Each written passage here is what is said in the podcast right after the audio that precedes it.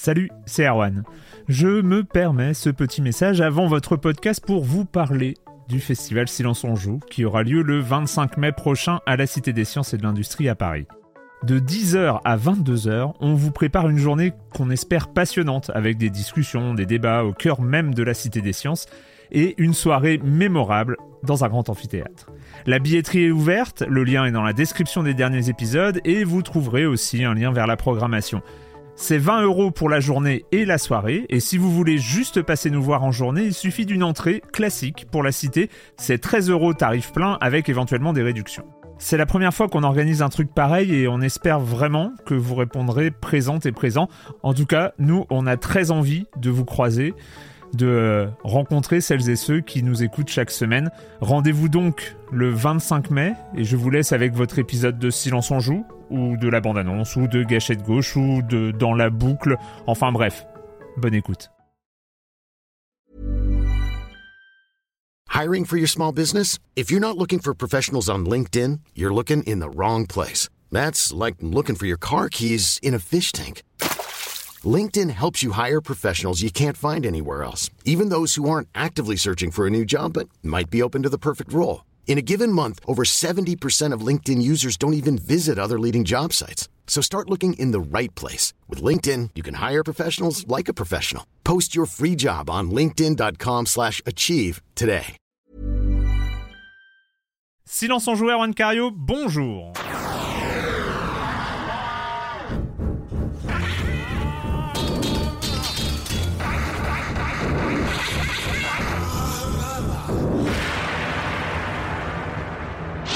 Au programme cette semaine, au programme de cette fin d'année, c'est cette fois-ci, je pense que c'est la deuxième ou troisième fois que je le dis, mais là c'est vrai, c'est la dernière émission de l'année. En même temps, on enregistre le 27 décembre. Si tout va bien, vous devriez euh, avoir ce podcast dans les oreilles avant la fin de la semaine, donc la fin de l'année officielle.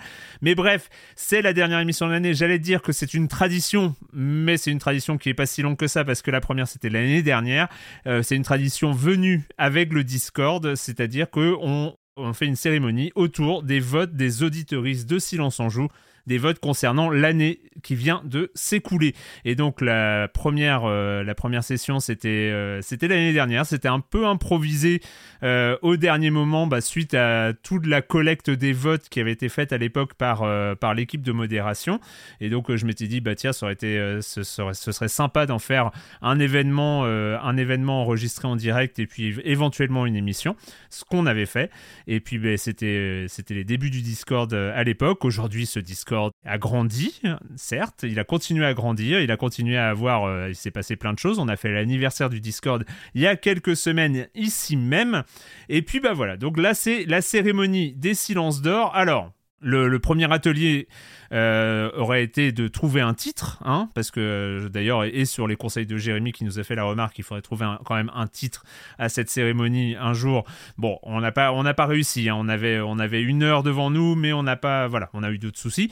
Donc, euh, pour les, on va continuer à appeler ça les silences d'or entre nous. On trouvera peut-être un titre pour, pour une autre fois.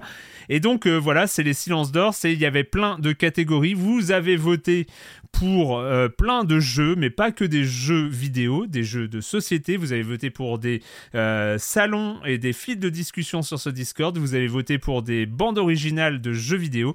Euh, bref, il y avait plein de choses à, choisir. Ce que vous avez été nombreux à faire, nombreux et nombreuses à faire, mais ça, euh, bah, on en parlera. On parlera un peu de, de tout ce qui s'est de toutes ces données qui ont été euh, collectées, de tous ces votes qui ont été collectés, euh, grâce, euh, bah, grâce à la yaourtière, que vous avez fait connaissance avec la yaourtière pour, les votes, donc le nouveau bot du Discord de Silence on Joue, donc codé par Yaourt, qui n'est pas présent ce soir.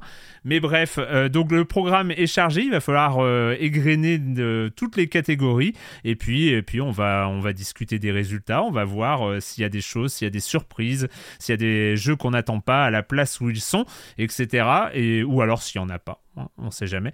Mais bref, pour m'accompagner dans cette aventure, parce que je parle déjà beaucoup au début, mais après ce sera moins, je vous rassure, bah, j'ai la chance déjà d'avoir euh, un de mes chroniqueurs préférés.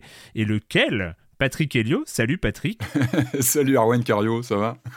Tu étais là l'année dernière aussi, hein, si, je, si je me souviens. Euh, ouais, ouais, complètement, ouais, c'était cool. J'en ai un super souvenir. Et puis, euh, euh, Jules, si je peux me permettre, j'aime bien les silences d'or. J'aime bien Ah le, ouais le terme silence. Je trouve que ça sonne plutôt bien. Alors voilà, c'est un avis comme ça en ouais, passant, mais à le, mais- à- à le lire, tu vois pas que ça parle de jeux vidéo, par exemple.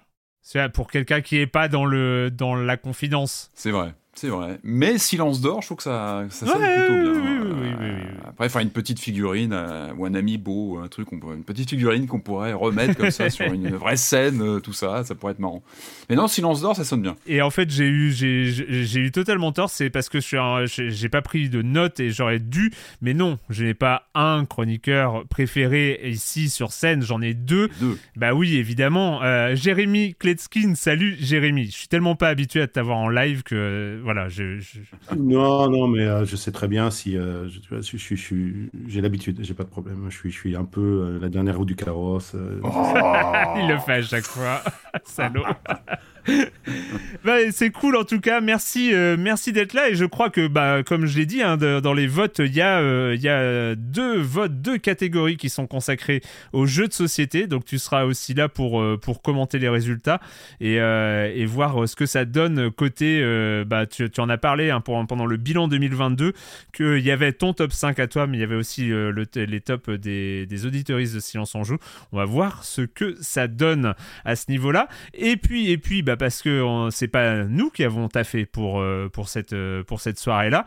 Nous, on fait, on est que là, on, on profite, on profite comme vous euh, de, de l'instant. Mais ceux qui ont travaillé, c'est l'équipe de mode- modération. Donc les, maintenant, on, va appeler ça les modérateureuses, c'est ça, qui qui se sont chargés et qui vont se charger d'animer cette soirée euh, modérateureuses parce que nous avons, nous avons l'immense plaisir d'accueillir dans l'équipe de modération euh, une nouvelle venue en la personne de Lune. Salut Lune.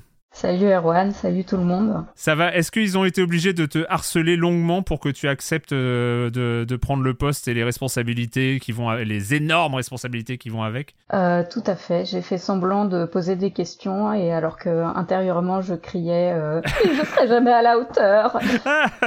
Parce que enfin bon, c'est une équipe euh, géniale qui a fait plein de choses euh, sur la première année et Ah ouais. Non, mais c'est Voilà. cool. En tout cas, merci, merci énormément d'avoir accepté de rejoindre l'équipe. C'est, euh, c'est vraiment trop, trop bien.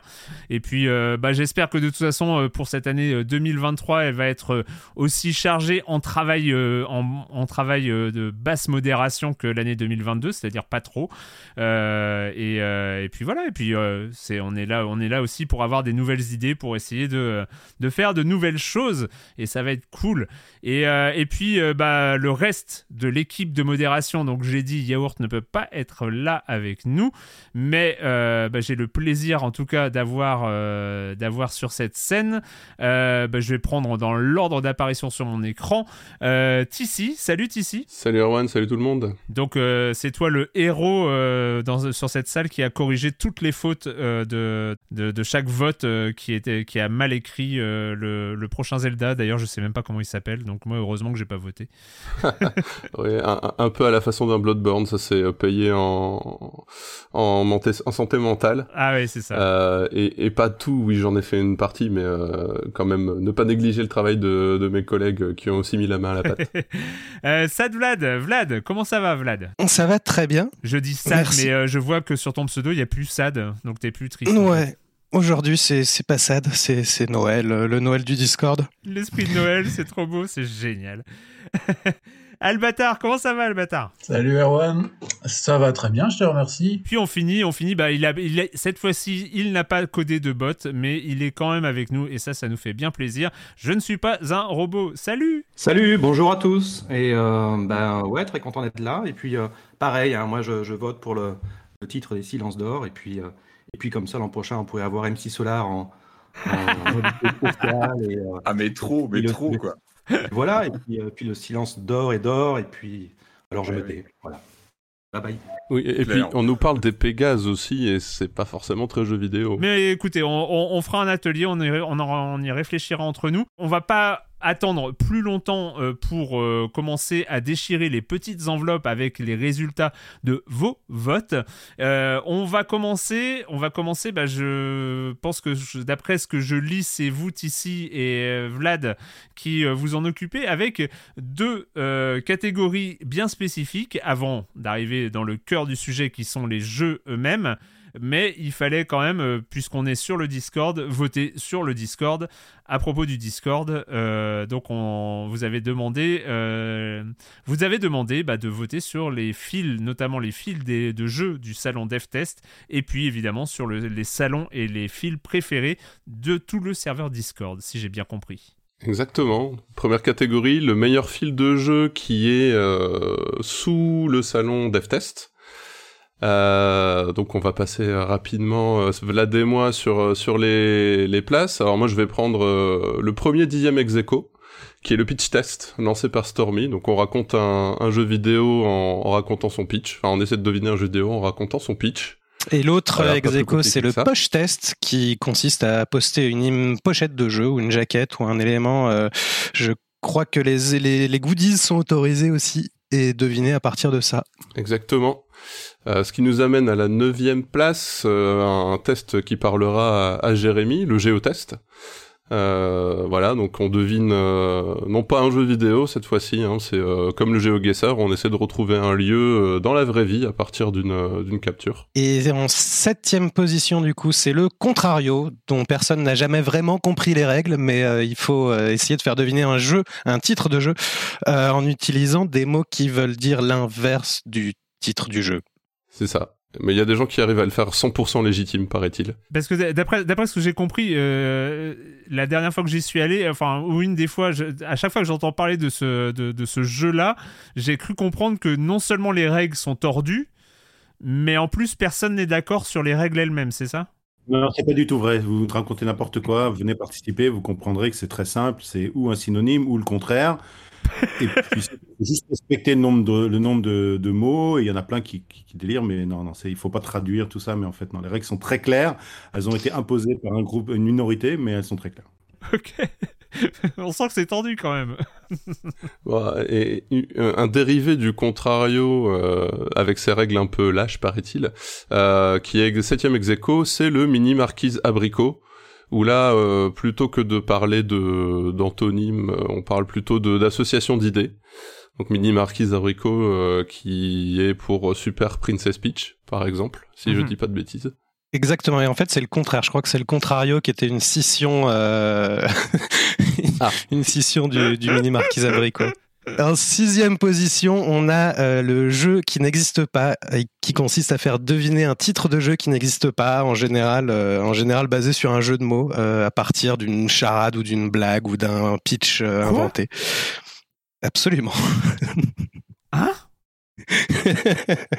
Mais c'est quoi? Mais attends, il faut que j'y aille. Attends, attends, attends. attends. Le jeu qui n'existe pas. Mais vous êtes fou Incroyable. C'est Je, je veux pas donner de nom, hein, mais euh, C'est mais c'est-à-dire qu'on doit deviner un jeu alors que le jeu n'existe pas. exactement. Un, un titre inventé qui est très proche de l'original.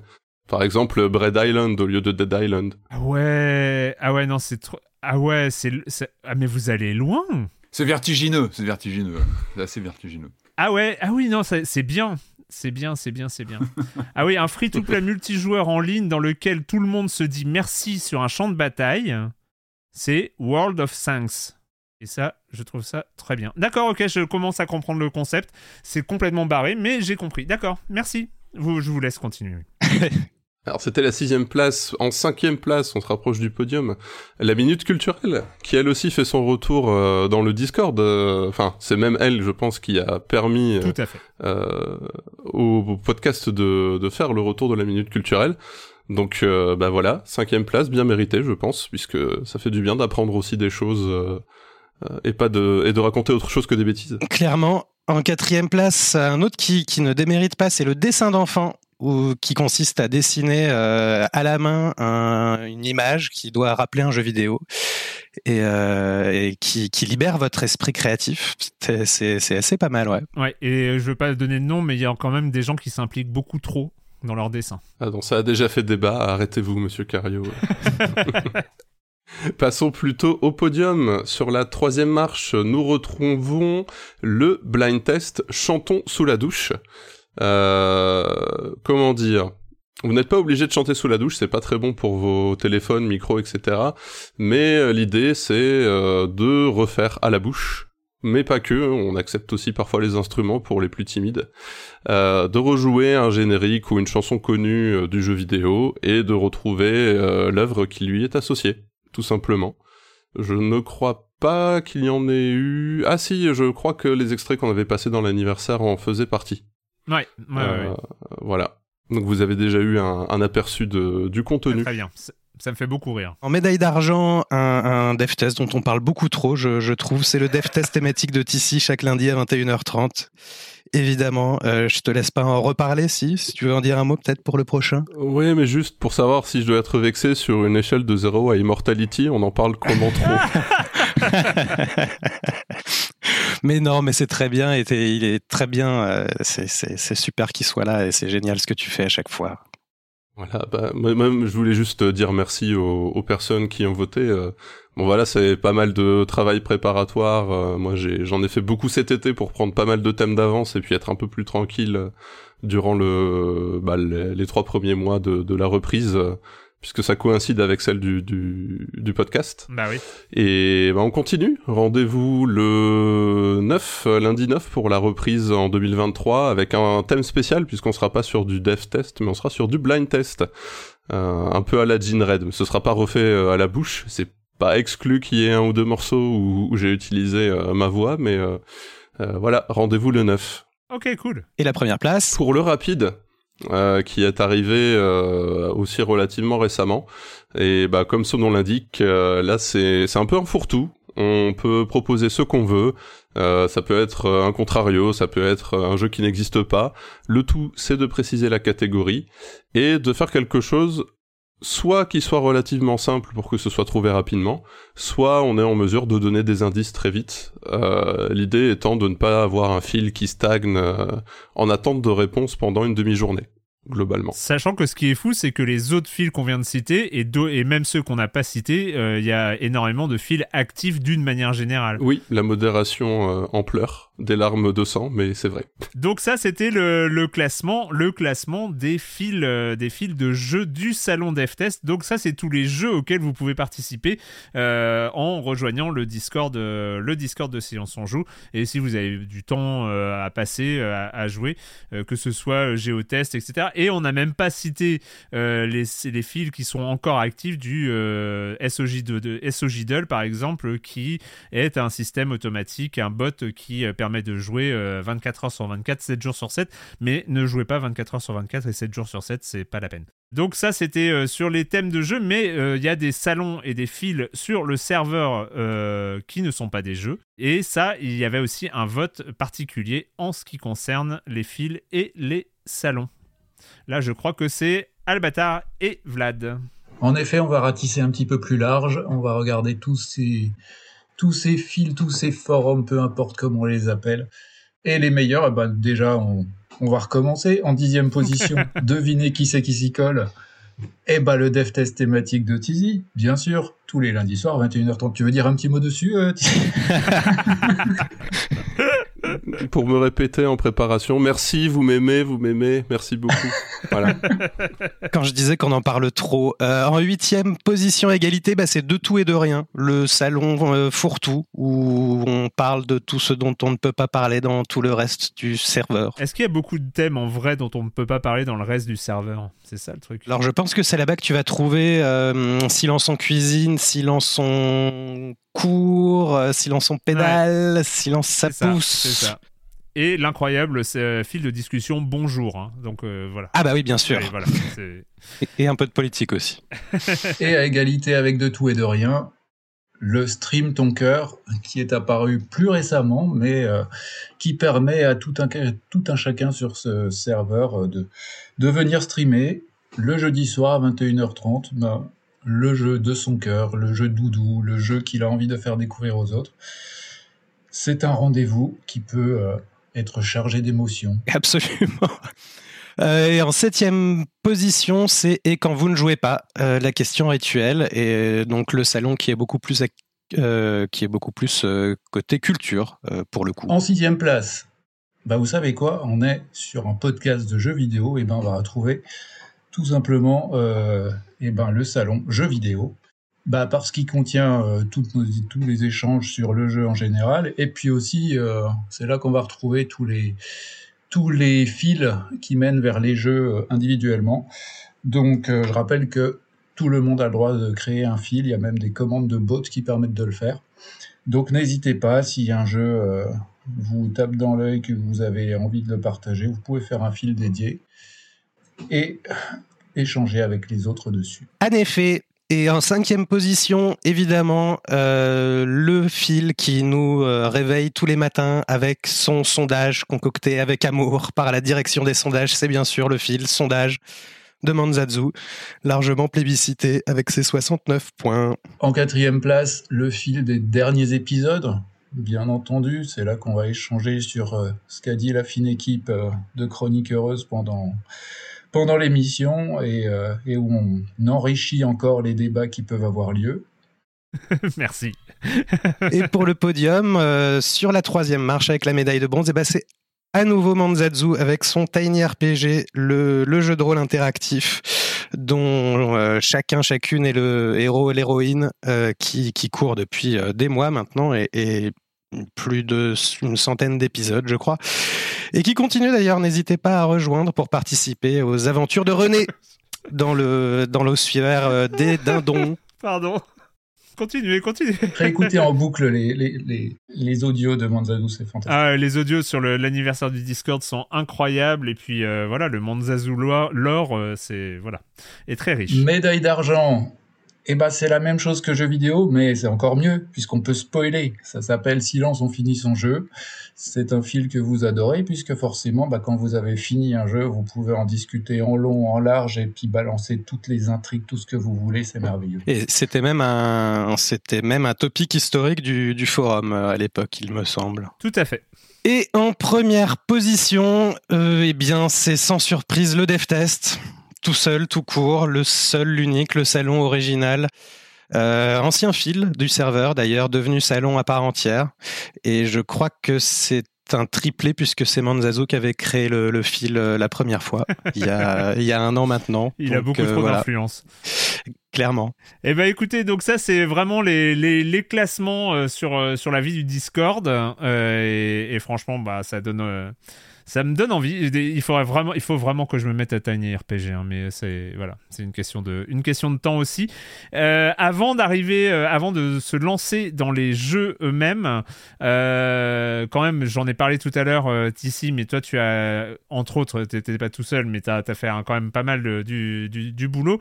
tu as récupéré tous les votes avec un on le répète, un système de vote qui, est, qui était assez génial avec euh, la yaourtière, donc un bot qui vous permettait de voter pour euh, les différentes catégories. Euh, qu'est-ce que qu'est-ce que tu retiens de cette collecte de données ce que je retiens de la collecte de données, globalement, euh, moi j'ai pas le, le, comparo avec l'an dernier où c'était bon, le comité était aussi beaucoup plus réduit en termes de votants. Euh, et là, on, je pense qu'en industrialisation, on a beaucoup gagné en, en efficacité. Euh, après, ça a été surtout de la relecture. Moi, ma stratégie, c'était chaque soir de, de la semaine qui, qui nous restait entre euh, la clôture des votes et, et aujourd'hui, chaque soir de me prendre une demi-heure pour euh, nettoyer. Euh, donc, on regarde les titres, on voit s'il y a des doublons, on met le titre correct et harmonisé en face. Et ouais, c'est vraiment là qu'il y a beaucoup de travail à, à, mettre. Euh, et où aussi on voit pas mal de surprises, euh, des fois beaucoup de créativité de la part des gens. euh, voilà. Alors bon, pour vous donner un chiffre, je n'ai pas le nombre de votants euh, individuels. Euh, Yaourt euh, n'a pas eu le temps de me le communiquer. En revanche, je peux vous dire qu'on a 2187 orthographes différentes au total qui nous ont été collectés. Donc ça veut pas dire qu'on a 2187 jeux qui ont été proposés puisqu'il y a du doublon là-dedans, mais je vais y revenir juste après. Ouais. Mais voilà, si on cumule tout entre les jeux vidéo, les jeux de société, les fils du dev de les fils du Discord, etc., on est à 2187 entrées. Eh ben. Euh, et je crois que de tête, on était à tr- entre 300 et 350 personnes différentes qui ont voté. Donc on est au, triple de, l'an dernier. Donc euh, bah, pour ça, merci beaucoup pour votre mobilisation. Et, et voilà. objectif euh, encore plus l'année prochaine. hein. Bah ouais, c'est ça. Parce qu'il il continue à y avoir, euh, à y avoir des nouveaux inscrits sur ce Discord et ça c'est cool et puis euh, et puis voilà. Donc ça c'est il y aura peut-être encore plus l'année prochaine et puis euh, mais c'est déjà bien hein, de toute façon euh, même euh, même quand on avait euh, quand il y avait euh, quelques dizaines de votants à l'époque où c'était des vieux forums c'était déjà cool et euh, donc euh, voilà c'est de mieux en mieux c'est trop bien. Ouais. et je crois que c'est pas trop une surprise mais euh, le, le jeu qui a été euh, le plus mal orthographié entre guillemets Bon, effectivement, pas de pas de surprise. Euh, on l'appelle Zelda 2 euh, entre nous euh, ou Zelda 2. hein. Euh, donc c'est The Legend of the Zelda Tears of the Kingdom qui est donc Breath of the Wild 2 euh, dans l'esprit collectif. Euh, qui euh, alors il faut savoir que entre le moment où vous votez et le moment où nous on récupère l'extraction il y a déjà une harmonisation qui se fait pour Ouais. euh, cumuler tout ce qui est en commun et même après cette harmonisation via le bot, on restait à 21 euh, orthographes différentes. 21 Pour ce jeu. C'est énorme. C'est Voilà. énorme. Alors parfois c'est des petites, euh, bêt- enfin des petites bêtises, des erreurs d'orthographe, euh, un article S qui manque, des choses comme ça. ouais. Mais on a quand même des gens très inspirés. Euh, balance, on a, balance. euh, Balance. bah, on a, alors j'ai pas les noms, mais je vais quand même donner non, les, pas les noms, mais les, votes, exemples. hein, voilà. que- Euh, bah, du Zelda 2, tout simplement. Jeu sorti en 1986, donc attention. Euh, beaucoup de Legend of Zelda euh, Breath of the Wild 2 ou BOT BOTW2 tout simplement aussi parfois. Euh, et moi celui qui me marque le plus c'est Zelda TOTK ah bah oui qui n'est pas faux techniquement hein, voilà donc The Legend of Zelda Tears of the Kingdom mais on s'y attendait pas à celui-là et il est arrivé tardivement. Le TOTK, ouais. Bah, et, euh, on va s'habituer, hein, euh, avec tout le monde, tous ceux qui ont fait les, les bots, les BOTW. Ah le BOTW ouais. Non, mais ce sera Ça- ce Zelda sera 2. son- hein. Ce sera Zelda 2. hein. Enfin, je pense que c'est le nom qui restera quand on en parlera, à mon avis. euh. Non, mais puis déjà, on, on peut en parler de Tears of the Kingdom. Vous trouvez pas qu'il y a une syllabe en trop? Dom? Tears of the King ça irait? Oui, bah évidemment. Non, Tears of the King, ça va. Tears of the Kingdom, non, il y a une syllabe de trop dans ce nom-là. Et... Non, ils ont fait Nawak. Enfin bon, bref. de voir la traduction française. Et, euh, et tu voulais terminer avec euh, quelques exemples de votes marrants, si j'en crois le conducteur. Exactement. Euh, donc je voulais mettre en avant une. alors combien j'en ai J'en ai sept, euh, sept euh, votes qui m'ont marqué en, en parcourant un peu les, les relectures. Donc spécial dédicace à la personne qui dans les attentes a parlé du DLC Shadow Drops de Elden Ring qui fera la taille d'un jeu Ubisoft. Ok. Euh, dédicace à la personne qui n'a pas su se décider entre Horizon Zero Dawn et Horizon Forbidden West et qui a mis Horizon Dawn Zero Forbidden West. Ah, bien vu. Ouais, c'est pas mal. C'est vrai. Ouais.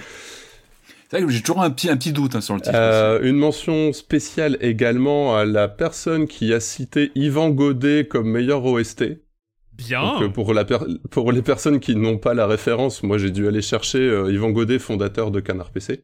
Alors là, c'est une note personnelle euh, d'amour et de haine pour toutes les personnes qui ont voté pour euh, Final Fantasy VII, puisque entre l'original, le Rebirth, le remake, le Crisis Core, euh, à un moment, quand j'étais en train de descendre pour harmoniser, j'ai fait, j'ai vu le pavé FF7, j'ai fait, je reviendrai plus tard. Aussi une mention honorable pour les personnes qui nous citent des petites licences sans indiquer le l'opus. Je pense à des choses comme Pokémon ou Gears of War. Ah oui. On Ah, a eu des votes Pokémon. Je vote Assassin's Creed, Pokémon, Zelda et Mario. Voilà. Alors il- il, faut, savoir que après on peut retrouver dans le contexte de la catégorie si, si quelqu'un nous met Pokémon cette année, bon déjà on n'a plus que deux choix, donc ça peut, ça peut- et si c'est déception, euh, j'ai envie de dire on en a plus qu'un seul, mais euh, Mais voilà, c'est pour ça qu'on insiste beaucoup pour que vous précisiez bien les, les, les titres exacts de l'opus que vous voulez citer. Ça nous aide beaucoup à nettoyer derrière. Euh, mention spéciale sur les déceptions aussi de 2022 pour la personne qui a voté euh, en déception les jeunes qui ne votent pas la NUPES. Non, mais c'est, pas sympa de citer les copains, mais. je, n'ai, je, n'ai, pas donné de nom. Ah oui, pardon. Euh,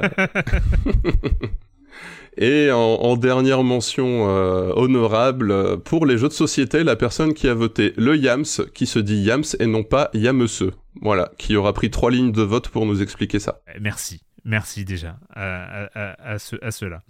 Eh ben écoute, voilà. Euh, eh ben en tout cas merci beaucoup ici euh, et puis euh, et puis les autres évidemment hein, d'avoir d'avoir dépouillé, euh, dépouillé ces nombreux votes, donc euh, plus de 300 votants, je trouve ça assez foufou.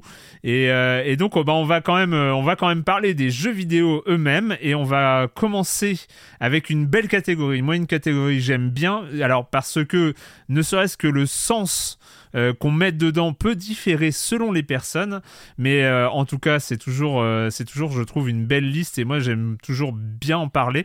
ce sont les surprises, donc ces jeux qu'on n'attendait pas là où ils ont été quelque part. Soit on les attendait pas, soit on les attendait pas aussi bien, soit on les attendait on n'était même pas au courant, enfin voilà. Donc ça peut, ça peut prendre différents sens. Et, et pour, pour euh, dévoiler les lauréats des surprises, et eh ben, c'est à toi, Lune, ce classement des surprises 2022. Bah, J'allais dire exactement la même chose que toi. Euh, Pardon, je fais les euh, intros à ta place, je suis désolé. c'est ça. sur ce top, je suis moi, J'adore. en fait, c'est un petit, un petit peu un top des petits jeux qui sont des grands, finalement. Et à l'exception d'un seul, vous allez voir mais euh, c'est des jeux euh, où, euh, qui ont finalement beaucoup de, de points communs entre eux. c'est souvent des DA, des directeurs artistiques très reconnaissables, alors en bien ou en mal. c'est des jeux qui ont soit un aspect narratif très développé, soit un gameplay très original, soit un animal mignon. c'est important, c'est important. Voilà, c'est important. Euh, c'est des jeux euh, indépendants qui sont souvent associés à un service d'abonnement. Euh, ça aide beaucoup pour, euh, pour les rendre visibles au final. Et c'est des jeux qui ont tous été chroniqués dans Silence on joue. Eh, c'est vrai. Voilà. c'est fou.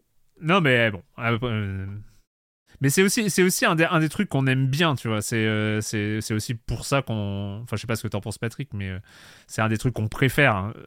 J'ai la liste sous les yeux, je vais pas spoiler, hein, mais ouais, ouais, c'est beaucoup de belles surprises cette année. Je trouve que des, jeux que j'avais pas vu venir du tout, que j'avais pas du tout dans mon dans mon radar et qui, euh, bah, qui, te, qui te crée l'électrochoc, le truc où tu passes tes nuits. Ou... Et c'est vrai que ça, ça, a toujours une saveur supplémentaire quand c'est, encore une fois, que c'est un jeu que tu n'as pas vu venir, parce qu'il y a toujours ces grosses locomotives qu'on attend dans l'année. On a déjà des, souvent des idées, des idées sur les mois à venir. Et, et puis il y a ces pépites qui, qui, nous tombent dans les mains et qui. Euh, bah, où c'est le coup de foudre. Et puis effectivement, le, les personnages, on n'oublie pas. Euh, c'est marrant, effectivement, ce sont des jeux plutôt modestes quand je vois les, les, titres là qui sont pas des grosses voilures à part un, comme tu, comme tu l'as bien dit tout à l'heure. Euh, mais c'est des jeux qu'on n'est pas prêt d'oublier en fait. C'est des jeux qui, qui, te marquent en tant que joueur et qui souvent te laissent une empreinte. Euh, pour très très longtemps. Enfin, c'est aussi peut-être un des fils rouges de, de, ces surprises, je pense, cette année. Eh ben écoute, si tu peux commencer à égrener ce classement. Alors c'est parti. Donc en numéro 10, nous avons Four Tales. Donc euh, le jeu de cartes narratif euh, avec euh, sa DA Robin des Bois de Disney, qui est sorti en septembre 2022. Et par un studio de Nantes. Un studio de Nantes, effectivement. Alchemy. En numéro 9, quasiment à égalité, nous avons Pentiment, aventure narrative, avec là aussi une DA qui est très reconnaissable avec des, des enluminures euh, médiévales. Euh, et qui est dans, dans le Game Pass, qui, a sans ah doute contribué à, à, son succès. Et à sa découverte, c'est vrai. Ouais, puis une bonne relecture du, bah, du genre aventure. Enfin, c'est vrai qu'il il a vraiment une proposition intéressante. on, en a, on, en a, amplement parlé, hein, mais c'est vrai que c'est euh, un titre qu'on n'oublie pas, quoi, clairement. En huitième, euh, on a Citizen Sleeper. encore, encore du narratif. Ouais. encore un jeu qui est dans le Game Pass et et par un, un créateur solo c'est important de le, noter, qui avait déjà eu un succès euh, avec euh, In Other Waters et qui a des, vraiment des propositions originales euh, au niveau narratif. en septième, Immortality. Je pense qu'on en a suffisamment entendu parler. ah bon? C'est incroyable ça. Ce qui, est intéressant, c'est de le voir en septième position dans les surprises. Et ça, je trouve ça intéressant aussi de voir comment il a pu être. Il, il, a pas forcément été ce qu'on pouvait attendre, voilà, d'une façon ou d'une autre. Et après, c'est très subjectif, hein, comme tu disais, Erwan, en intro. C'est vrai que le, terme même de surprise, par définition, c'est euh, c'est propre à chacun. Mais en tout cas, c'était pas forcément le jeu qu'on pouvait attendre, euh, en bien ou en mal. Ça dépend vraiment des personnes. Mais euh, oui, c'est voilà, pareil. Je pense que c'est un jeu qu'on n'oubliera pas. Enfin, qu'on aime ou qu'on n'aime pas, il ne peut pas laisser de marbre, en tout cas. En sixième position. Alors, en sixième position, vous ne l'attendiez pas euh, Elden Ring. voilà. Donc je pense que c'est un cas particulier parce que effectivement euh, c'était, euh, il était en haut dans les attentes l'an dernier. Et, et, donc je pense que tout le monde s'attendait, enfin tout le monde en avait au moins entendu parler, mais c'est quand même From Software, c'est quand même un éditeur qui est connu pour un type de jeu particulier, un peu niche, qui concerne euh, une, une catégorie euh, un peu gamer TM et euh, où beaucoup de gens finalement se sentent un peu exclus et se sont dit à la base bah c'est pas c'est pas un jeu pour moi et au fil du temps en en ayant entendu parler par beaucoup de gens en bien et en, par son accessibilité je pense qu'il y a plus de gens qui se sont dit peut-être que ça peut être ma porte d'entrée vers ce type de jeu. Et, euh, et au final, c'est à mon avis, c'est comme ça que certaines personnes l'ont considéré comme une, une surprise.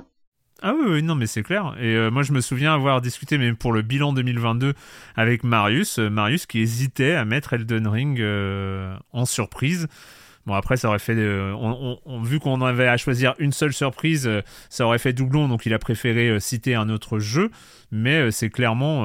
moi, fait, Elden Ring fait partie des surprises de 2022. Je fais partie exactement de la catégorie de personnes dont tu parlais, l'une. C'est les gens qui se sentaient pas faits pour des From et, qui ont été surpris d'y de, de, tomber.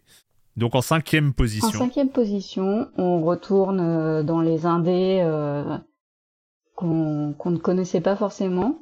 Euh, the Case of the Golden Idol. Là, on est sur une DA plutôt euh, de type euh, d'émission esthétique, hein, clairement. Mais oh. clivant, ah, clivant, pardon. Je, trouve incroyable. mais je comprends, je comprends qu'on puisse penser ça. Mais, mais c'est un, jeu d'enquête. il suffit de, de citer euh, j'ai oublié son nom, euh, l'autre Obradine. Obradine, voilà, pour euh, pour que tout le monde s'y intéresse au final. Euh, c'est un peu la preuve que euh, les auditoristes de Silence on, de Silence on joue sont, sont des, des vieilles personnes biberonnées à, à Columbo et, et, Hercule Poirot.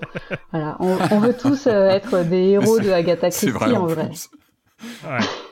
Non, ce qui est très fort avec le côté surprise de celui-ci, c'est qu'il a des mécaniques, on en, on en avait parlé, hein, très anciennes. Enfin, c'est du point and click dans la main, avec un côté presque recherche d'objets dans l'écran. Par contre, il crée une, une autre forme de narration. Il a une proposition narrative nouvelle, je trouve, dans la façon dont le joueur découvre l'histoire. Enfin, en tout cas, chaque tableau, chaque, euh, chaque comme ça euh, bulle narrative. Et je trouve que c'est incroyable de réussir à créer du nouveau, du frais, avec des mécaniques qu'on connaît par cœur. Et c'est peut-être aussi un de ces fils rouges de ces surprises euh, cette année, je pense. En quatrième position, alors là, la DA, c'est plutôt de, type je veux faire saigner tes yeux. Voilà, tout simplement.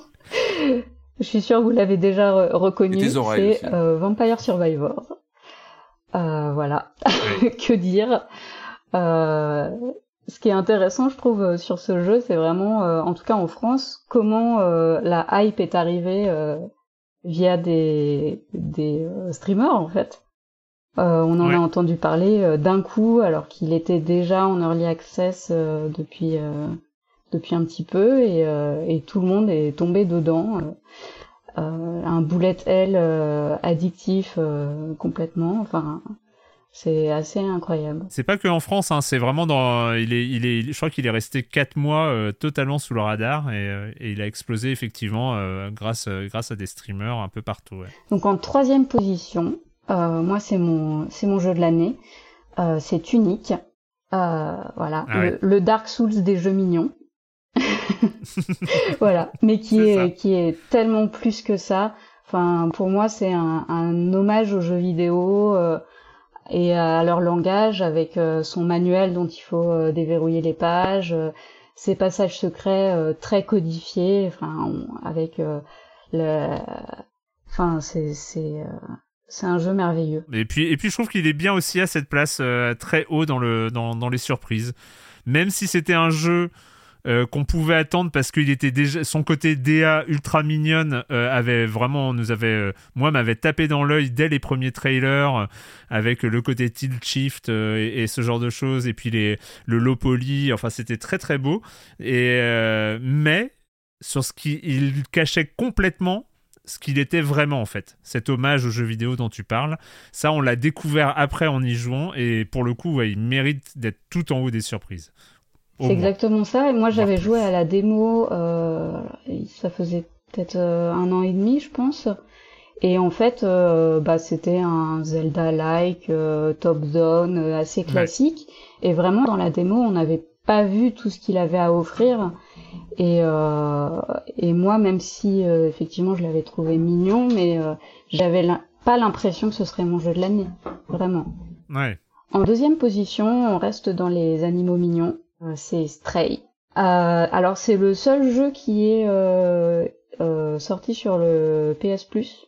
Les autres jeux euh, qui sont euh, avec un, un système à abonnement, en fait, euh, c'est tous le Game Pass. Ouais. Euh, donc euh, aventure cyberpunk euh, avec un chat.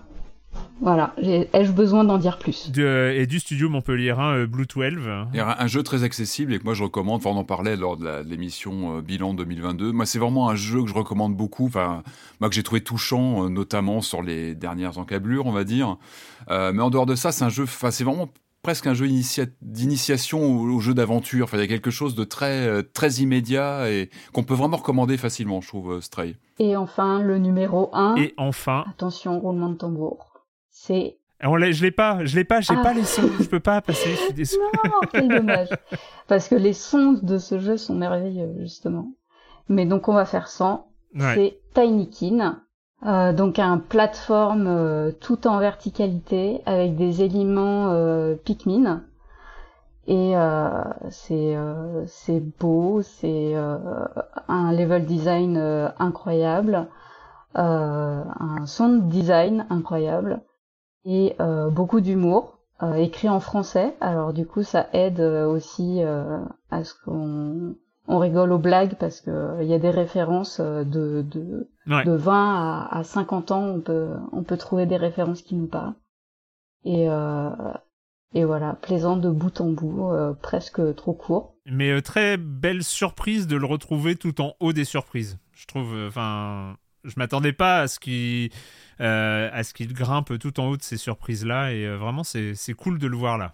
Vlad ici je ne suis pas un robot albatar si vous avez des choses à dire sur les surprises d'une manière générale? Bah, co- comme tu le disais, les surprises, euh, on peut l'interpréter de différentes manières c'est toujours le feu ou la poule. Est-ce que les auditeurs le considèrent comme surprise parce qu'ils les ont découverts dans l'émission? Ou à l'inverse, est-ce que c'est euh, c'est vous qui, euh, qui avez suivi le mouvement en chroniquant euh, des jeux qui étaient des surprises On ne saura jamais. Toujours est-il que il semble y avoir quand même un, un beau consensus sur ces jeux-là et c'est aussi pour ça qu'on écoute Silence on joue. Merci. Merci beaucoup.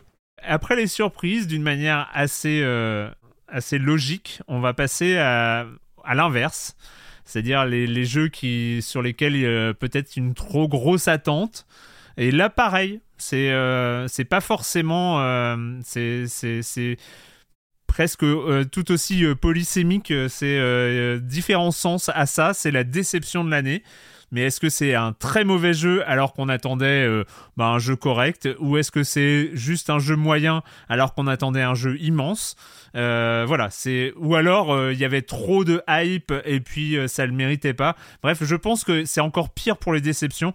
c'est, je pense qu'il y a autant de déceptions qu'il y a de gens déçus. Donc, donc voilà. Mais, mais quand on demande aux gens de voter, ça donne un classement et c'est toi qui t'en charges, Tissi. Eh oui, j'ai la lourde charge de, de, de, parler des déceptions et d'essayer de deviner ce qu'on a pu mettre, ce que les gens ont pu mettre derrière. Ouais. Euh, mais allez, je vais, je vais m'attaquer euh, à cet euh, édifice euh, en commençant avec la dixième place. Alors, on n'a pas dex dans ce top 10, donc dixième place qui est détenue par God of War Ragnarok. Ouais. où on peut quand même, on peut quand même deviner les, les points de crispation. moi, je, rien qu'en regardant ton stream, par exemple, Erwan, j'avais déjà envie de mettre en mute à cause de Mimir et, et d'Atreus qui ne te laissent pas chercher la moindre énigme. Ouais, c'était un peu dur. Peut-être voilà. Mais en même temps, God of War, euh, enfin, moi pour moi, on est vraiment sur le type de jeu les quadruples A, enfin comment les, les, les triple A++, qui génèrent une telle attente que forcément, euh, dès qu'on trouve le jeu moyen ou dès qu'on est un peu déçu, ça devient une déception immense en fait. Je mécaniquement. Ce que j'ai, ce que j'ai vu ressortir, enfin, dans, des échanges que j'ai pu voir aussi sur le Discord, c'était un peu cette impression d'avoir un, God of War euh, 1.5 ouais. plus qu'avoir réellement une suite. Euh, enfin, vraiment, voilà, un peu du remâché, bien fait, mais peut-être que la déception vient aussi de là. Ouais, ou, ou, du niveau du précédent aussi, qui était excellent pour. euh, Enfin, quand on, il, il, était sur PS4, sur une PS4 qui était plutôt déjà dans, en fin de cycle, et il était à un niveau déjà très très haut, ce qui fait qu'effectivement, la suite euh, est une sorte de continuité qui peut créer un peu ce, ce cet effet de, de suite directe, euh, sans, qui ne renverse pas la table en termes de réalisation même si je trouve qu'il y a une dynamique quand même dans le jeu qui est quand même incroyable. Quand, on, quand on lance une partie, c'est très très difficile. De, d'arrêter quoi. Enfin, je trouve qu'il y, y, a un côté assez... Euh... Neuvième position. Alors, neuvième position, un jeu où je n'aurais pas grand chose à dire, c'est Mario Strikers Battle League. Ouais. Euh, je, je ne suis pas un abonné au, au jeu Mario Strikers, donc j'ai pas vraiment de point de comparaison. Alors là, qu'est-ce qui peut avoir posé problème? Ben, Peut-être un, un souci de qualité, là, je, je ne sais pas du tout. Je pense que c'était le, bah, comme beaucoup de jeux un peu qui sont destinés à s'enrichir avec le, sur le, long terme euh, du côté de Nintendo, je crois que c'était un peu le contenu un peu euh, rachitique à sa sortie. Mais euh, d'après ce que j'avais compris, c'est Corentin qui nous en avait parlé, mais voilà. En huitième position, j'ai l'impression que huitième, septième, c'est euh, peut-être des, déceptions assez proches. On va, attaquer les, les, déceptions qui montrent que le jeu vidéo peut aussi être clivant, euh, avec la huitième place qui arrive côté Elden Ring. Alors bah on vient d'en parler sur la partie euh, surprise, euh, ouais. mais voilà c'est une pièce qui, une médaille qui a de le, un, un, revers, euh, un grand jeu, mais qui reste quand même très ancré dans la la méthode From Software et, et qui a pu de fait rebuter pas mal de monde, hein, des gens qui venaient peut-être pour du lore, qui l'ont pas trouvé là où ils l'attendaient, des mécaniques qui, qui s'attendaient peut-être plus expliquées que ce qu'elles n'étaient, bon ça peut se comprendre, très honnêtement. Oui, oui, tout à fait, tout à fait. Mais et puis euh, c'est des, enfin c'est des jeux, euh, c'est des jeux qui ont tellement, dont on a entendu tellement parler, qui a généré une telle hype que forcément il y a des gens qui se sont dit c'est pour moi et euh, et qui euh, qui c'était pas pour eux en fait. Donc euh, voilà ça suffit à ça suffit à créer ça. Et peut-être que le suivant c'est aussi un peu dans le dans même si le suivant ça, les raisons doivent être plus proches de celles de God of War. Oui alors pour la septième place euh, effectivement on est sur Horizon Forbidden West et des raisons comme tu le dis qui doivent plus se rapprocher de, de God of War puisqu'on est un peu plus dans un gameplay similaire je dirais. Et Peut-être l'écriture, j'ai lu par endroits que l'écriture était peut-être un poil en dessous euh, de, du précédent. non Les dialogues, c'est le meilleur système ah oui, de dialogue de l'univers. Excellent. Ouais. De, des triple A, pardon. Mais, euh, oui. Après, il y avait la proximité qu'Elden Ring qui a pu aussi court-circuiter. Pauvres, hein, de, il, y y avait aussi le calendrier qui fait qu'on a du mal souvent. Elden Ring, il y a aussi cet aspect euh, ultra chronophage, et le mot est faible. Hein, ce sont des jeux qui demandent énormément de temps, énormément d'investissement, et euh, voilà, ça peut aussi jouer à un ressenti euh, voilà, peut-être plus mesuré parfois. On arrive, on se rapproche des grandes déceptions de l'année 2022. Sixième place. Alors sixième place qui sera partagée par les chroniqueurs ici présents, c'est Gotham Knights. Eh. qui aura surtout marqué par euh, la richesse euh, de ses missions et le dynamisme de ses combats, si j'ai bien compris. Tout à fait. Tout à fait. Et puis, ouais, puis une tentative de jeu multi qui s'est soldée par un échec terrible un soir en direct euh, et qu'on essaiera de, refaire, mais qui s'est très mal passé ce soir-là. Non, non, il avait une chance, il l'a raté. Gotham Knights en cinquième position. Cinquième position du Sam Barlow, c'est le retour d'Immortality. Ouais. Euh, oui, bah là, euh, effectivement, la proposition est innovante. Alors là, je vais me permettre d'emprunter les mots de Yaourt qui avait euh, écrit euh, du côté de la Pléiade d'une petite tirade pour expliquer non pas pourquoi le jeu était mauvais, mais pourquoi il était décevant.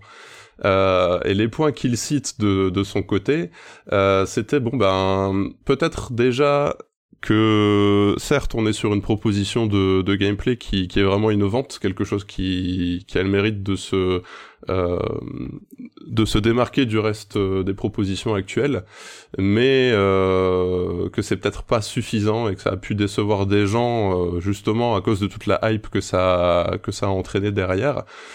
Lui, il, Yaourt trouvait que la proposition était intéressante, mais le jeu était pas fun en soi. Et puis que une fois qu'on a passé un peu le twist de l'histoire, peut-être que ça se, ça devient un peu plus plat. Euh, bah. Donc, euh, il le met pas dans une catégorie très bon jeu, mais euh, avec des propositions intéressantes.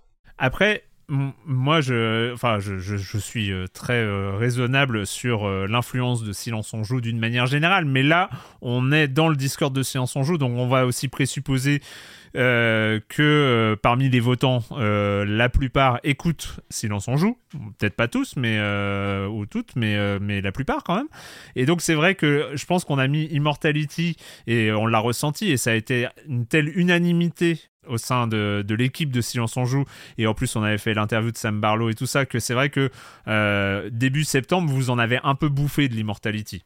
Peut-être que ça a incité des gens à essayer, surtout qu'il était euh, sur le Game Pass. Et donc, euh, ça a incité beaucoup de gens à essayer. Et de fait, euh, nous, on l'avait mis tellement haut qu'il suffit, comme Yaourt, de juste trouver le truc intéressant, mais pas fun. Et tout de suite, ça devient, ça devient forcément une déception. Deux choses. Je pense que c'est un jeu qui est loin d'être accessible. On rentre pas facilement dedans. Moi, les deux premières heures, j'en avais parlé, j'ai pas mal souffert. Et après, il se passe, il se passe des choses. Et deuxièmement, je pense que je l'avais répété euh, là lors du, euh, du point 2022, pour moi c'est un jeu très très très subjectif. Euh, qui fait vraiment appel à, un ressenti très très personnel et puis même la façon de le parcourir est très personnelle par définition. Donc je pense qu'on a il n'y a pas deux expériences similaires d'Immortality. Il y a autant de joueurs que d'expériences. Et je comprends tout à fait que bah, qui tombe des mains de certains ou, on n'accroche pas, encore une fois, à ce début de jeu qui est loin d'être facile, hein, euh, qui, n'est pas une porte ouverte, euh, accueillante. Il faut vraiment. Euh, c'est un jeu exigeant. c'est peut-être le From Software des jeux FMV. Je sais pas, peut-être que la question se pose. Mais, mais oui, non, mais c'est un jeu. Mais c'est comme toutes les grandes œuvres, elles sont clivantes et c'est très bien. C'est très très bien. On s'approche du podium, au pied du podium des déceptions de l'année. C'est pas. Faut mieux être ah, là que sur le podium, d'ailleurs. Au pied, au pied du podium, un jeu qui, qui frappe je pense plus l'unanimité, même si euh, si Corentin était euh, parmi nous, il aurait certainement eu des, des, bons mots à lui à lui dire. Hein. Euh, c'est Pokémon Écarlate et Violet. Ouais. Avec la grosse euh, déception technique, les bugs, le jeu pas fini, on comprend facilement sa présence dans le top 10. Ouais. Troisième position. Troisième position, bah, ça rejoint la grande influence Silence on joue. c'est Somerville eh oui, eh oui, eh oui. Hein, bon là, je pense que Erwan et Patrick, vous, vous partagez cette place. Bah, en fait, en vrai, euh, oui. Pour ma part, euh, Somerville est largement à cette place-là. Euh, mais je suis presque surpris qu'il se retrouve à cette place-là dans ce classement. parce que mais voilà ça montre aussi ça montre aussi je pense que beaucoup de gens avaient des attentes mais oui, puis du du inside enfin de, de pas la suite d'Inside, mais euh, de, de, la suite de l'esprit Inside, euh, Limbo Inside.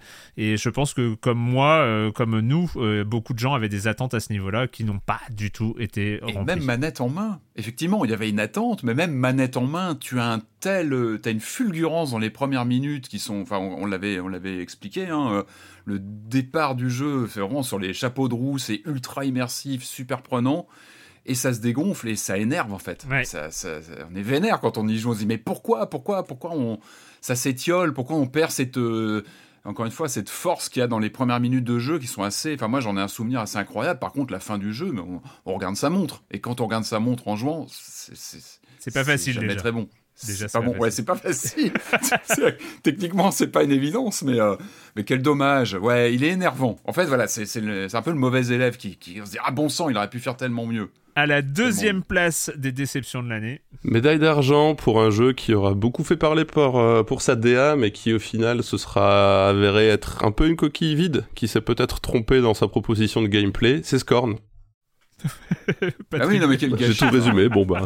non, mais c'est, bah ouais, ouais, on a reparlé aussi dans, dans l'émission euh, de fin d'année, oui, qui, qui, ouais, non, enfin, non, non, c'est, c'est, euh, moi, ça m'est tombé des mains complètement, donc première place, donc les plus grosses déceptions de l'année. Là, c'est presque, de mon point de vue, c'est presque, je suis presque aussi étonné que pour Somerville, de le retrouver vraiment tout en haut des déceptions de l'année. Alors ouais, sur la plus haute marche du podium, euh, on retrouve A Plague Tale Requiem, avec une avance assez confortable hein, sur le reste des, des propositions. Bah oui, A Plague Tale, euh, j'ai vu pas mal d'échanges euh, sur le Discord qui, qui mettaient un peu...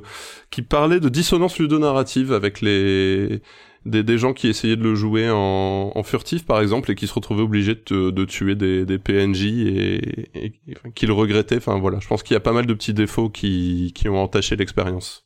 Ouais, moi c'était un jeu de sprint vers la porte, hein, mais euh, c'était une façon différente. En même temps qu'il soit numéro 1, c'est pas anodin non plus, c'est-à-dire qu'il y avait énormément d'attentes parce qu'on on adore tous l'univers, on adore tous les personnages, je pense qu'on a un attachement à cette franchise. Ouais, non, non c'est vrai, c'est vrai, c'est vrai. Et c'est vrai que le clash de, des mécaniques sur cette suite, euh, qui, appuie sur euh, des éléments qui n'étaient pas forcément ce qu'on avait le plus apprécié sur le premier, bah, ouais, les choix sont, euh, voilà, sont problématiques. Et, Alors, bah, on va essayer. Donc, ça, c'était pour les déceptions de l'année 2022. Donc, maintenant, ça y est, ça y est, on, a laissé les pensées négatives, les pensées noires derrière nous. Et donc, on va, on va maintenant parler, bah, parler de de ce qui est bien. Mais avant d'arriver à, parler de, des nominés, des gagnants, des meilleurs jeux de l'année, des meilleures surprises, enfin non, les surprises c'est fait, euh, mais des meilleures musiques de jeux, des meilleurs jeux de société de l'année, etc. Bref, euh, des meilleurs jeux joués en 2022, qui est une belle catégorie aussi. Euh, il y avait une question c'était rigolo parce que l'équipe de modération m'a demandé euh, s'ils pouvaient mettre cette question. C'était sans doute une demande qu'il y avait. Euh, euh, y avait. C'était les jeux vidéo à chroniquer dans Silence on joue. Donc, on n'a pas chroniqué du coup. Voilà, les jeux vidéo que nous n'avons, voilà, qu'on n'a pas qu'on n'a pas chroniqué et que vous aimeriez voir chroniquer dans Silence on joue. Alors, euh, la question m'a fait rire, donc il y, avait évidemment aucun problème, pardon, à, poser la question. Mais alors les réponses, c'est un, peu un grand n'importe quoi. Euh, bon, d'une part parce qu'on quand même on en chronique pas mal. J'avais pas, j'ai pas le compte hein, exact, mais euh, en euh, compter entre 3 et 4 jeux par semaine, euh, moins quelques, quelques, rares semaines, ça fait quand même pas mal de jeux chroniqués. Après, c'est forcément, on a des angles morts, notamment, on le sait très bien, les jeux de l'été, ou même qui côtoient l'été, bah souvent c'est un peu, un peu compliqué.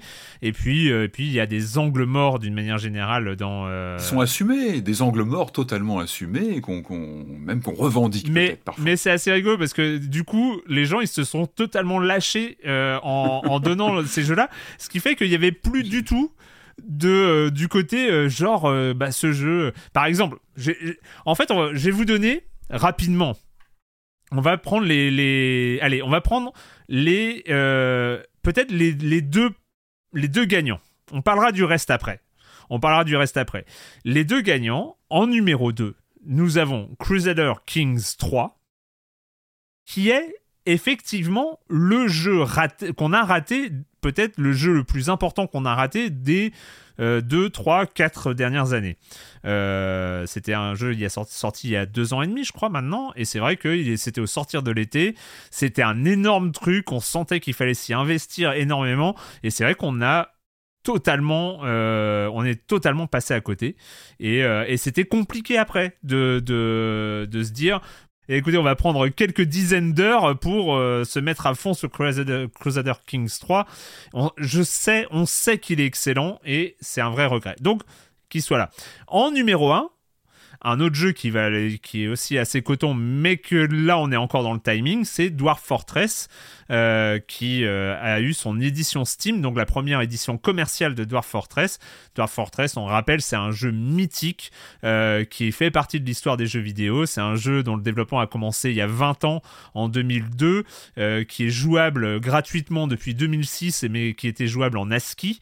Euh, euh, et, qui a euh, aujourd'hui une version un peu plus manipulable qui, par exemple, c'est la première fois que la souris est implémentée directement dans Dwarf Fortress.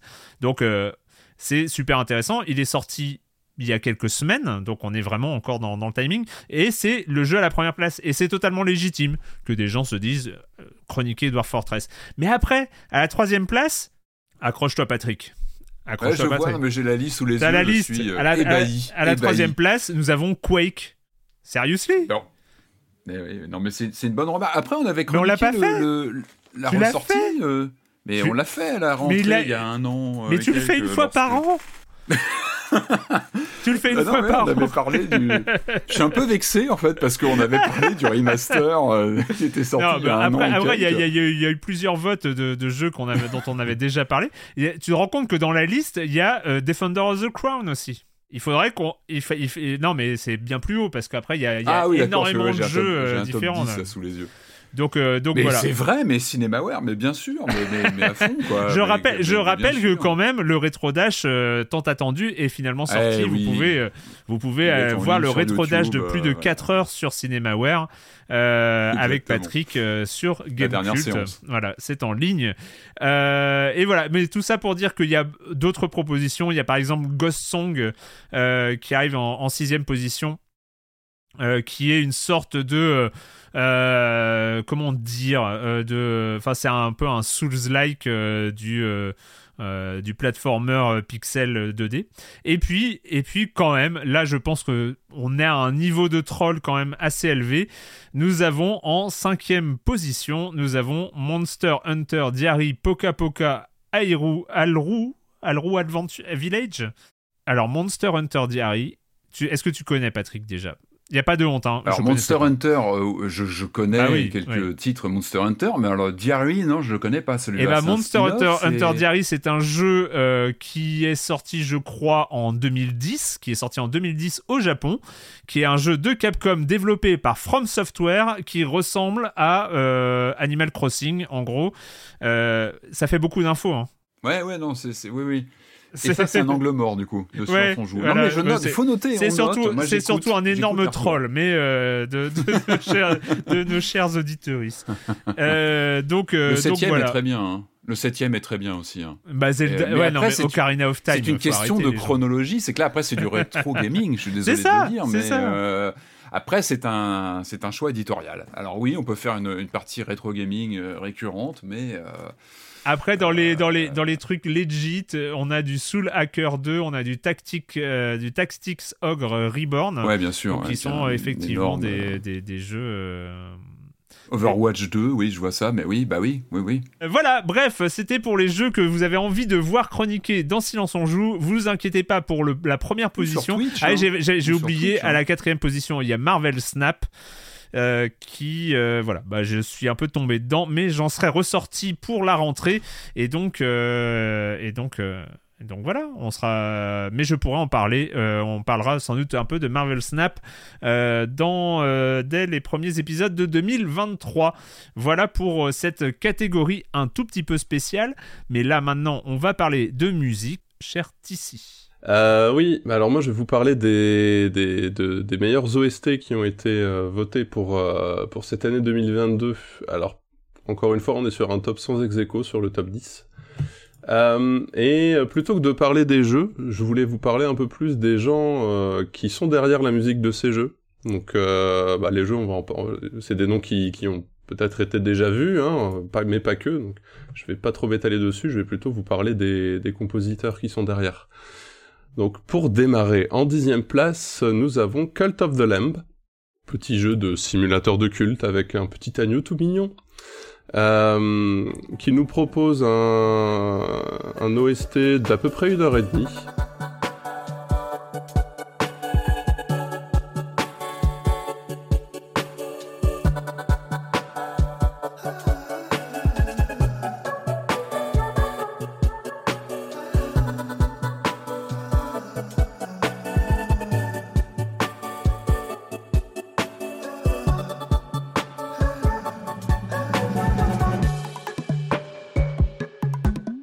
Par Riverboy, de son vrai nom Narayana Johnson, euh, un Australien qui est spécialisé dans le lo-fi.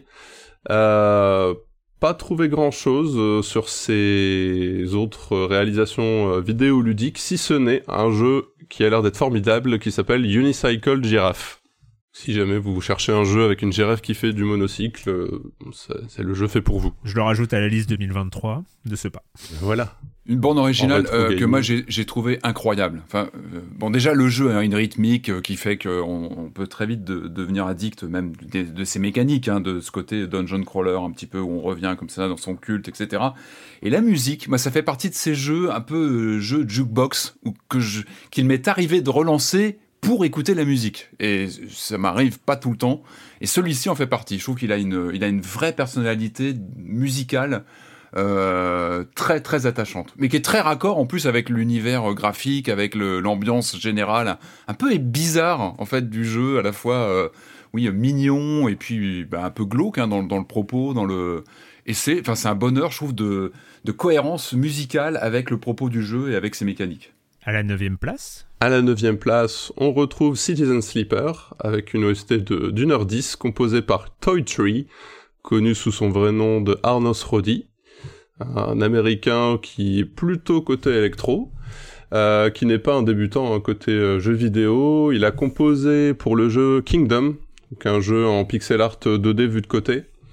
Euh, et aussi pour un jeu qui parlera peut-être à Patrick, qui s'appelle euh, Strafe, donc un, une sorte de Quake avec de la génération euh, procédurale de niveau. Oui. Euh, et puis, ben pour la, la mm-hmm. BO de Citizen Sleeper, il cite des influences euh, de Floex, donc Thomas Dvorak, Thomas Dvorak qui a composé lui de son côté sur Samorost 3 et Machinarium, donc des voilà des ambiances un peu dans cet état de dans cet état d'esprit. Ouais. Huitième place. À la huitième place, euh, on trouve un jeu qui gravite autour de la musique, c'est Metal Hellsinger, qui était euh, euh, personnellement mon numéro 1. Euh, une OST d'une heure dix à peu près, composée par un groupe suédois, étonnant, hein, c'est du gros son, c'est des Suédois, moi. avec Two Feathers, qui, qui est en fait le duo de Elvira Björkman et Niklas Hjertberg. Euh, un studio qui est spécialisé dans la production de, de, musique et du sound design pour le jeu vidéo. Donc avec un bagage déjà euh, assez euh, impressionnant, on peut citer notamment Warhammer Vermintide 2, de la participation pour des promotions autour de League of Legends, des jeux un peu plus légers également comme Angry Birds 2 et, et Battlefield 4 aussi. Donc des... Là, on n'est clairement pas sur un studio débutant en termes de, production euh, musicale. C'est vrai qu'il est impressionnant ce jeu quand on lance une partie. Il est, euh, on est emporté direct par la musique, par le. En même temps, vaut mieux, hein. oui, il vaut mieux. c'est un peu le postulat de base. Non, mais genre, encore une fois, il y a une synchronisation. Je trouve, bah, c'est une évidence entre l'action, euh, ce qui se passe à l'écran. Vaut mieux aussi. non, mais les mouvements que tu fais, t'es vraiment dans une sorte de zone bien particulière. Et je trouve que la place de la musique est quand même incroyable. Quoi. Il, a, il a un souffle. Euh, assez incroyable ce jeu. Ouais, ma, mention spéciale va au deuxième niveau, je crois que ça s'appelle Stygia, et j'ai toujours la, musique en tête. Euh, possible qu'elle m'ait servi.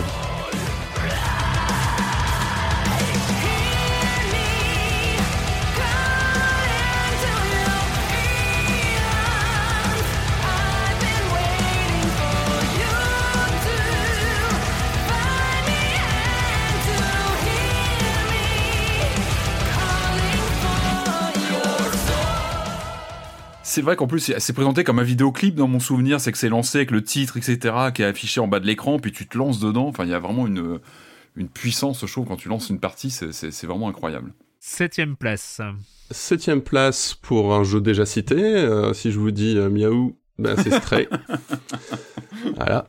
3h40 euh, quand même d'OST, euh, avec derrière bon un, un, français forcément puisque euh, on parle d'un jeu montpelliérain, Jan van der Kruysen, qui n'est pas non plus débutant même s'il n'est pas très actif côté jeux vidéo. Il a bossé sur un autre jeu indé, alors pareil c'est des double A plutôt, qui était Seasons After Fall.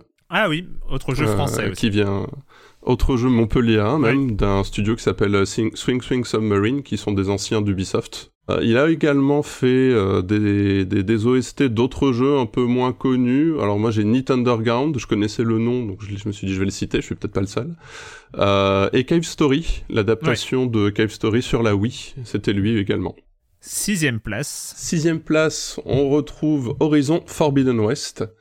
Euh, avec euh, un OST assez conséquent de 7h35 minutes. Quand même. Euh, et oui, mais c'est euh, c'est de la triche parce qu'ils étaient beaucoup derrière. On a on a cinq personnes, donc Joris Deman, Niels van der Lest, Olexa Lozovchuk et un duo qui s'appelle qui s'appelle The Flight.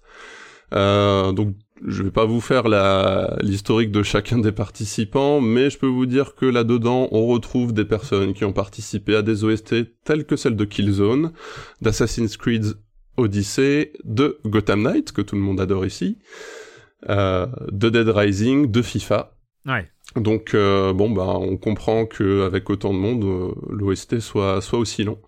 Euh, je le connais pas trop en revanche. Cinquième place. En cinquième place, euh, le Dark Souls mignon, Tunic. C'était bien ça, la euh, musique était folle aussi. Voilà, trois heures de musique pour, euh, pour Tunic, euh, composé par...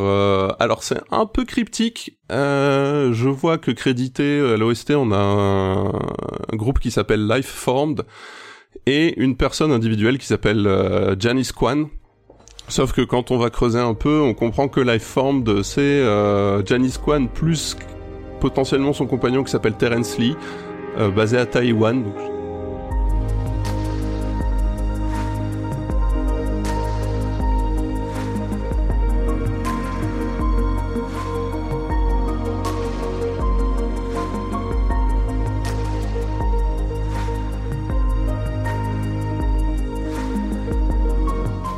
Voilà, bon, il y a un truc un peu bizarre dans les crédits, mais en tout cas, c'est Janice Kwan et Lifeformed qui sont crédités.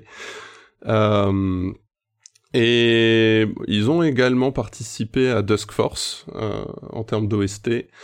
Et ils ont aussi fait la bande-son d'un documentaire euh, qui s'appelle Double Fan Adventure et qui parle de la ah bah conception de Broken Age. Oui, oui, oui.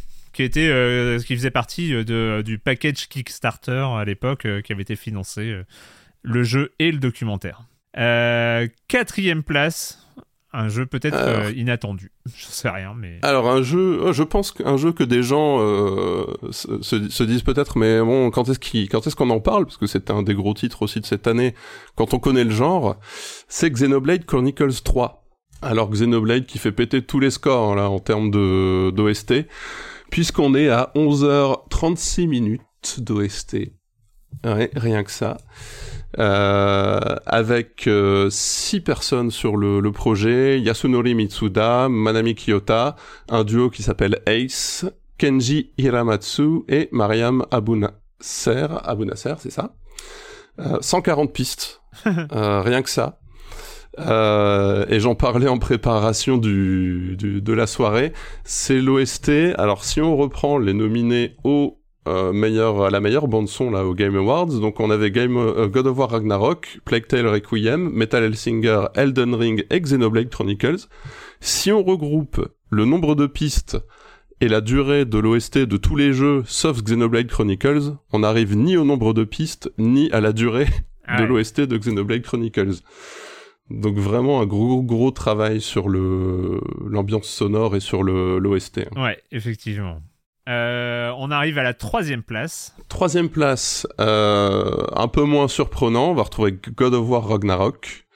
une OST de deux heures composée par Bear McCreary, euh, qui n'est clairement pas à son coup d'essai en jeu vidéo, puisqu'il était déjà sur le God of War de 2018, et aussi sur un jeu chroniqué SOJ en deux minutes, euh, Call of Duty Vanguard. ah ouais Eh oui. Euh, mais c'est aussi en deux minutes, on n'avait pas parlé de la musique, je crois. Non, non, non. C'est d'ailleurs c'est un peu une, une, déception de mon côté. Euh, c'est aussi un habitué de la télévision puisqu'on l'a retrouvé sur Battlestar Galactica, Outlander, The Walking Dead et plus récemment Lord of the Ring, The Rings of Power, c'est lui. Et pour la petite anecdote, on entend la voix de Bear McCreary dans God of War Ragnarok puisqu'il incarne un nain qui s'appelle Raib. Ok. Si, ou Raib, je ne sais pas comment c'est prononcé dans, dans, le jeu. Deuxième place, euh, on l'attendait de toute façon très haut, euh, cette, ah cette BO là. Une BO euh, qualitative, comme on aime le dire en français, n'est-ce pas? A Plague Tale Requiem 1h30 de d'OST composé par Olivier de Rivière, très connu hein, sur le, monde du jeu vidéo.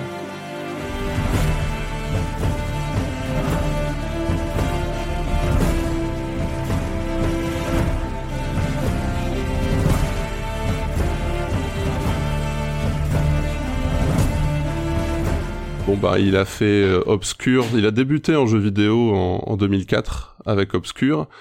Euh, il a participé à Alone the Dark 2008 et, il a aussi fait un détour par Dontnod pour euh, Remember Me. Euh, et puis bon bah il était déjà aux manettes, en tout cas à, la console pour A Plague Tale Innocence en 2019. Et puis il a aussi ouais. Ouais, vas-y, je, je veux pas te couper, mais.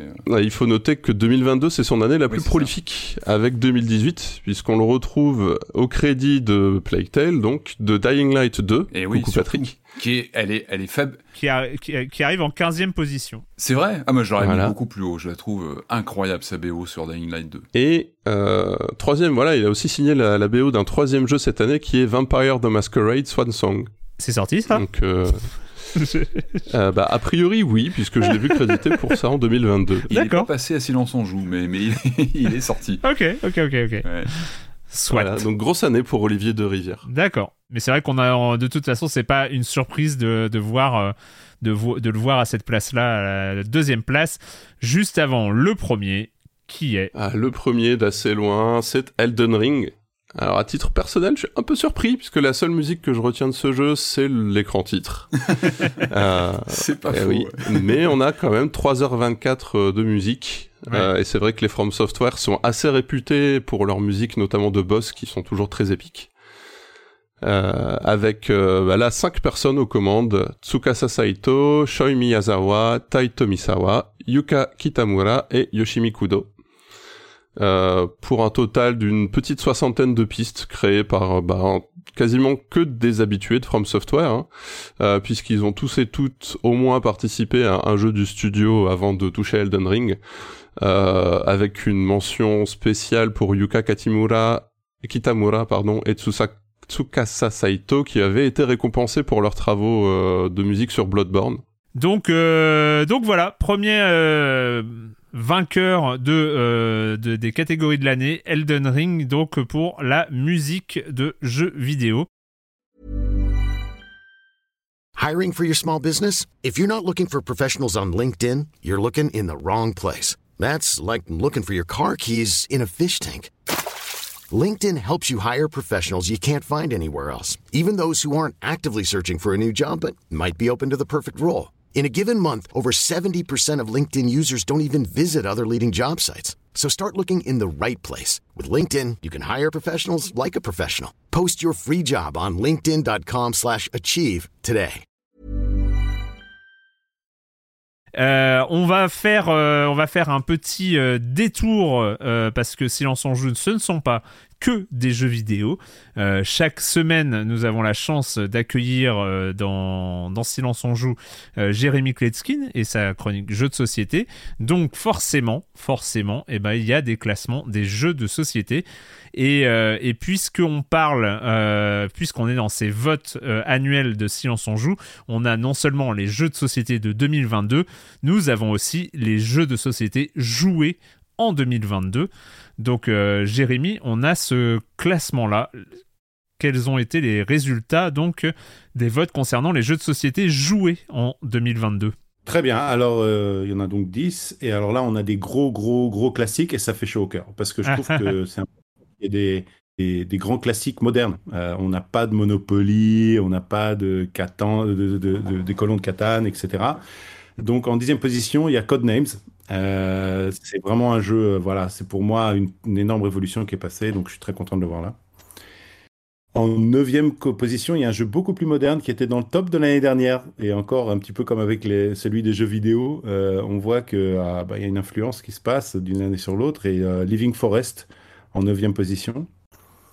En huitième position, euh, pareil, un, jeu de mon top l'année dernière, donc c'est sympa de le voir, c'est QE, euh, que j'ai vraiment énormément apprécié. Et puis je dois dire que pour moi aussi, ça doit être sans doute un des jeux les plus joués en 2022 aussi. Ah oui. Euh, un autre jeu extrêmement, on va dire, un, grand, grand, grand classique, qui était, je crois, ma toute première chronique. Il y a, Tout à fait. N'est-ce pas? Oui. Et eh ouais, ouais. Donc on la retrouve ici, c'est Azul. Donc ceux qui n'ont pas joué à Azul, Jouez-y parce que c'est vraiment un jeu. Alors on le trouve pareil dans tous les dans les dans tous les euh, à jeux. Euh, vraiment, c'est le jeu qu'on peut vraiment trouver partout parce que c'est vraiment euh, un jeu qui est un peu plus complexe que les jeux qu'on a l'habitude de jouer, qui peut surprendre beaucoup de gens, mais qui démontre vraiment ce qu'un jeu de plateau moderne veut dire. C'est-à-dire pas avec des cases, pas avec des, avec des damiers, pas avec des pions euh, de manière traditionnelle, et c'est vraiment un, chef-d'œuvre. En sixième position, un jeu euh, que je n'ai pas chroniqué, même si je me, on me l'a reproché, c'est Dune Imperium. où c'est un gros jeu, j'aurais j'ai pas joué, hein. j'avoue, j'ai pas joué. Euh, en cinquième position, bah aussi pareil. Bon là, là par contre, on parle sur un, c'est un monstre du, c'est un monstre du, jeu de plateau, c'est Gloomhaven. Donc c'est un jeu, c'est un gros jeu expert euh, ce sont des mécaniques modernes, là aussi, je, le recommande. Je l'ai pas chroniqué, je, je pense. J'ai joué, j'ai pas joué assez, j'ai fait qu'une ou deux parties. Euh, Seven Wonder Architect en quatrième position. Alors lui, pareil, on en a parlé hier, la, la, la saison, euh, l'année dernière, il était dans le top. Euh, vraiment, on voit encore passer des, euh, des, dans le Discord là, des auditeurs qui le citent comme euh, cadeau de Noël qui a bien marché. Donc, on c'est vraiment un des jeux récents les plus, on va dire vraiment que tout le monde se recommande. En troisième position, ben, il y a 10. 10. Jeu de 2022. Jeu de 2022 ou de 2021, parce qu'en fait, moi, je l'ai. Enfin, de 2022 ou 2023. Parce que 10, moi, je l'ai chroniqué alors qu'il était sorti sous le nom de Ten. Euh, qui je savais qu'il était annoncé sous 10. Donc en fait, il, est recevable sous les deux années parce que je pense qu'il est arrivé sur les, euh, sur les étagères. Il est dû arriver euh, début, début 2022, ouais. ouais. Mais début 2022, pardon, ouais. Mais c'est moi, je l'ai chroniqué alors que j'avais joué en 2021. En tout cas, voilà, 10 avec le nom français. Il est en troisième position. Évidemment, ceux qui ont joué l'ont beaucoup apprécié. C'est vraiment un... J'y ai rejoué, je crois, encore la semaine dernière. Enfin, j'ai vraiment très... J'y rejoue parce que les gens le réclament. Hein. Euh, et puis parce que, euh, voilà. Je sais pas si toi, Erwan, tu as eu l'occasion d'y rejouer, de rejouer, et si tu l'as, toi, non? Euh, Ouais, je l'ai. J'y ai beaucoup joué cet été. J'y pas. Si, si, j'y ai rejoué depuis, et c'est toujours, c'est toujours super. J'adore. Ouais, voilà. Voilà, les gens, les gens apprécient. Euh, c'est un jeu de cartes qui a une bonne transition. Tu peux y jouer vraiment avec des gens qui n'ont pas l'habitude de jouer à des jeux à thème. thème. C'est abstrait, c'est avec des cartes, avec des chiffres. C'est un bon. Euh, voilà, les gens qui ont l'habitude uniquement de jouer avec des cartes à jouer, on peuvent jouer à 10. Ensuite, il y a Route. Bon, alors c'est un jeu un peu plus gros, un peu plus gros, un plus gros jeu qui est vraiment un grand classique. Ah, là, on est, on est sur des, sur des, sur des euh, cartons mondiaux. Je crois pas que je l'ai traité non plus. Euh, moi, personnellement, je ne pas, je suis pas un énorme fan, il faut, aider, il faut aimer, mais bon, en deuxième position des jeux joués, ça, ça ne me surprend pas. Et, en première position, bah, Seven Wonder Duels, euh, qui est euh, sans doute un, des meilleurs, ou peut-être le meilleur jeu à deux joueurs de tous les temps. voilà. Donc, figure-toi figure que j'y ai joué avant-hier avec mon fils parce que je l'ai reçu. Pour la première fois? Ouais, j'ai reçu pour mes 50 ans, euh, pour mon anniversaire. On me l'a offert. Et, euh, et j'ai fait ma première partie de Seven Wonders Duel euh, il y a deux jours. Voilà. Et c'était bien. Oui, c'est bien. Et en plus, euh, si au bout d'un moment, bah, tu veux renouveler l'expérience, toutes les extensions sont bonnes. Elles sont vraiment très très bonnes. Elles Cool. peuvent se jouer ensemble. Euh, donc en fait, une fois que vous avez fait un peu le tour, tu prends une expansion, puis une deuxième. Je crois que j'en ai, j'ai dû, j'ai dû chroniquer une ou deux ici. Euh, je crois que c'est Agora que j'avais chroniqué ici, qui est- mais bon, toutes les extensions elles marchent et voilà. Donc euh, Cool. on est sur le top des jeux de société joués en 2022. Trop bien. Et euh, donc là, bah, c'est, on va avoir la même variante pour les jeux vidéo, mais là, il y a le GOTY jeu de société, donc les jeux de 2022. Tu- on a eu ton top à toi, donc qui est que tu as fait pendant le bilan 2022 euh, il y a, il y a une dizaine de jours. Mais là, c'est le vote, donc euh, le vote des auditoristes de Science on joue des jeux de société de 2022. Je t'en prie, Jérémy, je te laisse la main.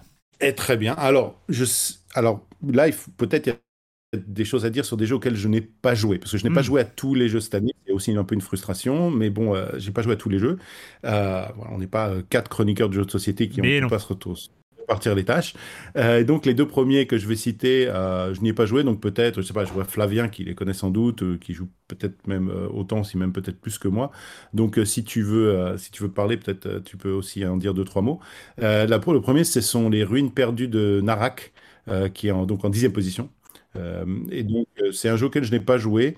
Euh, J'avoue, je l'ai vu passer pas mal de fois, mais je l'ai pas, j'ai pas eu juste l'occasion de le mettre la main dessus. Donc, je sais pas si, si euh, Flavien, tu veux, tu veux réagir ou quelqu'un d'autre peut-être qui connaît un peu le jeu et qui peut en dire quelques mots. Alors, il nous, il nous précise, il nous précise que c'est, il est pas sorti en 2022, mais son extension, euh, oui. Enfin, s'il parle bien de ça, ça se trouve, il parle d'autre chose. Ouais, ouais. Non, bon, euh, en tout cas, en tout cas, les ruines de, de Perdu de Ok. Narak, je n'y ai pas joué, mais la communauté le recommande. Ce qui est aussi le cas, le cas de Northgard euh, Uncharted Lands, euh, qui est en, huitième position ex aequo. Euh, lui, euh, j'y ai pas, joué non plus. Euh, encore une fois, jeu un peu plus, euh, un peu plus gros, mais, euh, ça veut pas dire que je n'y rejoue pas tout le temps. Mais bon, voilà, celui-là, c'est un jeu auquel j'ai pu tester. Donc là, encore une fois, euh, si euh, si quelqu'un veut réagir. Euh, en huitième position ex c'était mon top 6, en fait, euh, mais Ah. j'aurais pas pu. mais je l'ai pas rentré dans mon top 5. En fait, si j'avais. J'ai tenté de diversifier mon top 5, si tu te rappelles bien, Oui. euh, dans l'émission bilan de l'année. Et c'est pour ça que je l'ai un peu sorti, alors que je l'aurais peut-être mis dans mon top 5 si vraiment c'était mon top 5 de cœur. C'est un jeu que j'ai chroniqué il y a pas très longtemps en plus, c'est Splitto. Euh, un petit jeu de cartes, si vous vous rappelez, voilà, qui se joue euh, à un certain nombre de joueurs. Je crois que c'est euh, jusqu'à 8 joueurs, je ne me rappelle plus exactement. Enfin bon, c'est beaucoup de joueurs. Et donc, on va poser des cartes en- entre les joueurs, donc à sa droite et à sa gauche, et on va marquer des points en commun avec ses, voisins. Un jeu de cartes vraiment excellent, voilà, pendant ces périodes de fête, si vous voulez profiter, sortir un jeu de cartes facile à jouer. C'est un jeu super. franchement, vous vous trompez pas. En plus, c'est une toute petite boîte. J'en ai déjà parlé. Voilà, Splitto. Ensuite, en septième position, c'est Next Station London. Top 5. euh, qui, fait partie de mon top, ouais, qui faisait partie de mon top et qui là est septième. Donc, euh, je pense qu'on est raccord. Ouais. Euh, voilà. En plus, voilà, il a de la gueule. Est bon. On en a déjà parlé plusieurs fois. En sixième position, bah, c'est mon top 1 à moi, qui est la sixième de la communauté. Euh, Acropolis. Mais parce qu'il est, il Acropolis. est, il est sorti récemment aussi, Acropolis, non? C'est. euh, Acropolis, peu plus récemment, donc c'est peut-être il y a des gens qui n'ont Oui. pas eu le temps d'y jouer. Next Station London, oui, c'était en début d'année. Ouais, oui, tu as raison. Et figure-toi Euh, que le- j'ai fait mes deux premières parties d'Acropolis et euh, je valide totalement ton choix. euh, C'est vraiment super. Et ben voilà, on est aligné là-dessus. En quatrième position, euh, en, en, en, euh, en ex aequo, puisqu'on a deux quatre, quatrième positions avec 37 points cette fois-ci, euh, on a Ark Nova. Alors, Ark Nova, c'est un jeu euh, auquel je. C'est un, carton planétaire, c'est un jeu qui apparaît partout, je le vois partout sur les tables. Euh, moi, j'y ai pas joué. J'y ai pas joué pour plusieurs raisons. J'ai regardé les parties un peu de loin, donc je suis pas capable vraiment d'en parler. Euh, Enfin, j'ai regardé, je suis passé, j'ai vu des gens y jouer, etc. Euh, j'ai juste retourné la boîte à l'époque, j'ai lu, je me suis dit non, j'ai pas trop envie, puis enfin, peut-être je vais y arriver. Ça m'arrive des fois de, de chroniquer des jeux un peu en retard, et puis c'est pas passé. En quatrième position, un jeu que je vais, que j'ai sous blister. Euh, J'y Ah. ai pas encore joué, mais Ah. je voulais y jouer. Et, alors, donc en quatrième position ex, aequo, c'est euh, Sea Salt and Pepper. Un tout petit jeu de cartes, euh, j'ai la boîte devant moi. Euh, J'aurais vraiment. c'est- un peu un spoiler, mais il y a des grandes chances que je le chronique une fois que j'y joue, parce que tout le monde m'en parle. Et, euh, et, et bon, voilà, bah, encore une fois, il a fallu faire des choix jusqu'à maintenant Ah sur oui. quel jeu on joue. celui-là, il était dans le programme. J'ai, voilà, je voulais caser d'autres jeux avant Noël parce que je sais qu'il y a des jeux qui correspondent un peu plus pour les cadeaux de Noël. Si Salt Pepper, c'est vraiment un tout petit jeu, quoi. C'est-à-dire que c'est un jeu qui va rentrer. Euh, euh, c'est un petit petit paquet de cartes, peut-être un peu moins. donc voilà. Mais en tout cas, quatrième position. En troisième position, un autre jeu auquel je n'ai pas joué ou n'ai pas encore eu le temps d'y jouer, c'est District Noir. Euh, je, il fait partie de la liste des jeux auxquels je voulais jouer, mais je n'ai pas, pas joué. Eh, tu fais déjà énormément, hein, Jérémy. Hein. Personne J'ai pas mauvaise conscience, surtout que, surtout que quand voilà, il y a entre 3 et 4 000 sorties par an. Sur les jeux éligibles, à parler à, Silence on Joue, euh, il y en a, on va dire, peut-être 2 300 tranquilles hein, qui auraient ça à leur place. J'essaye de faire de la place sur des jeux un peu inconnus, des Kickstarter, des, du rétro gaming. J'ai n'ai pas bah encore fait cette saison du gaming. Je vais vous faire du rétro gaming aussi, du rétro board gaming. En tout cas, en deuxième position, là, un jeu auquel j'ai vraiment parlé puisqu'il a fait partie de mon top 10, euh, enfin de mon top 5 même, puisque c'est Splendor euh, Duel. Euh, voilà, donc comme je l'ai dit, hein, je l'ai répété, je crois, dans ma chronique, puis dans mon top. Un jeu, voilà, pour deux joueurs cette année, forcément, il trône, trône dans, les meilleurs. Mais voilà, à voir s'il tient la longueur autant que d'autres joueurs, d'autres jeux à deux joueurs, comme on a parlé de Seven Wonders Duel. Ouais. Et en première position, les amis, un jeu qui a aussi, peut-être à cause aussi de la mise en avant dans Silence on joue, et puis aussi peut-être parce que Erwan, toi-même, tu en avais parlé et que tu avais, donc peut-être on a ensemble tous un peu eu d'influence sur la communauté. C'est 10 à nouveau. D'ailleurs, en fait, j'ai repensé du coup. Euh, après, toi, il était, il était pas rentré dans ton top 5 alors que tu étais quand même assez enchanté. Euh, je me rappelle que de, ta chronique euh, très. très... La chronique était dithyrambique, en effet. Mais, mais j'avoue que, bah, je sais pas, je pense que le top 5. En fait, je préférais. Il serait peut-être rentré dans le top 5 de cette année. L'année dernière, je pense que mon top 5 était un peu moins bon. Il y avait aussi du, du Living Forest, il y avait des jeux comme ça qui étaient, on va dire, un peu plus, euh, un peu plus demi-expert, on va dire. Euh, mais, mais il serait, il, serait peut-être euh, rentré cette année et pas l'an dernier. Ouais, D'accord. Mais je pense que super top 5 l'an dernier. Je sais pas, je ne me rappelle pas de tout. Mais c'était des jeux qui étaient, qui étaient voilà. En tout cas, c'est sûr, on l'a dit il y a deux minutes, dans le cas des jeux les plus joués cette année, ouais. voilà, il n'y a pas de souci avec 10. vous êtes, c'est une, c'est une, c'est une valeur sûre. L'éditeur euh, américain AEG, Alderac, euh, qui est un, des, un de mes éditeurs préférés, euh, américain en tout cas. voilà, donc pas de souci. 10, vous pouvez foncer. Mais, je pense qu'en fait, quasiment tous les jeux, en tout cas que je connais dans le top, voilà, il y a Splito, il y a Next Station London, il y a, il y a Splendor Duel, il y a 10. franchement, Acropolis, vous pouvez y aller. Hein. je, là, on a du.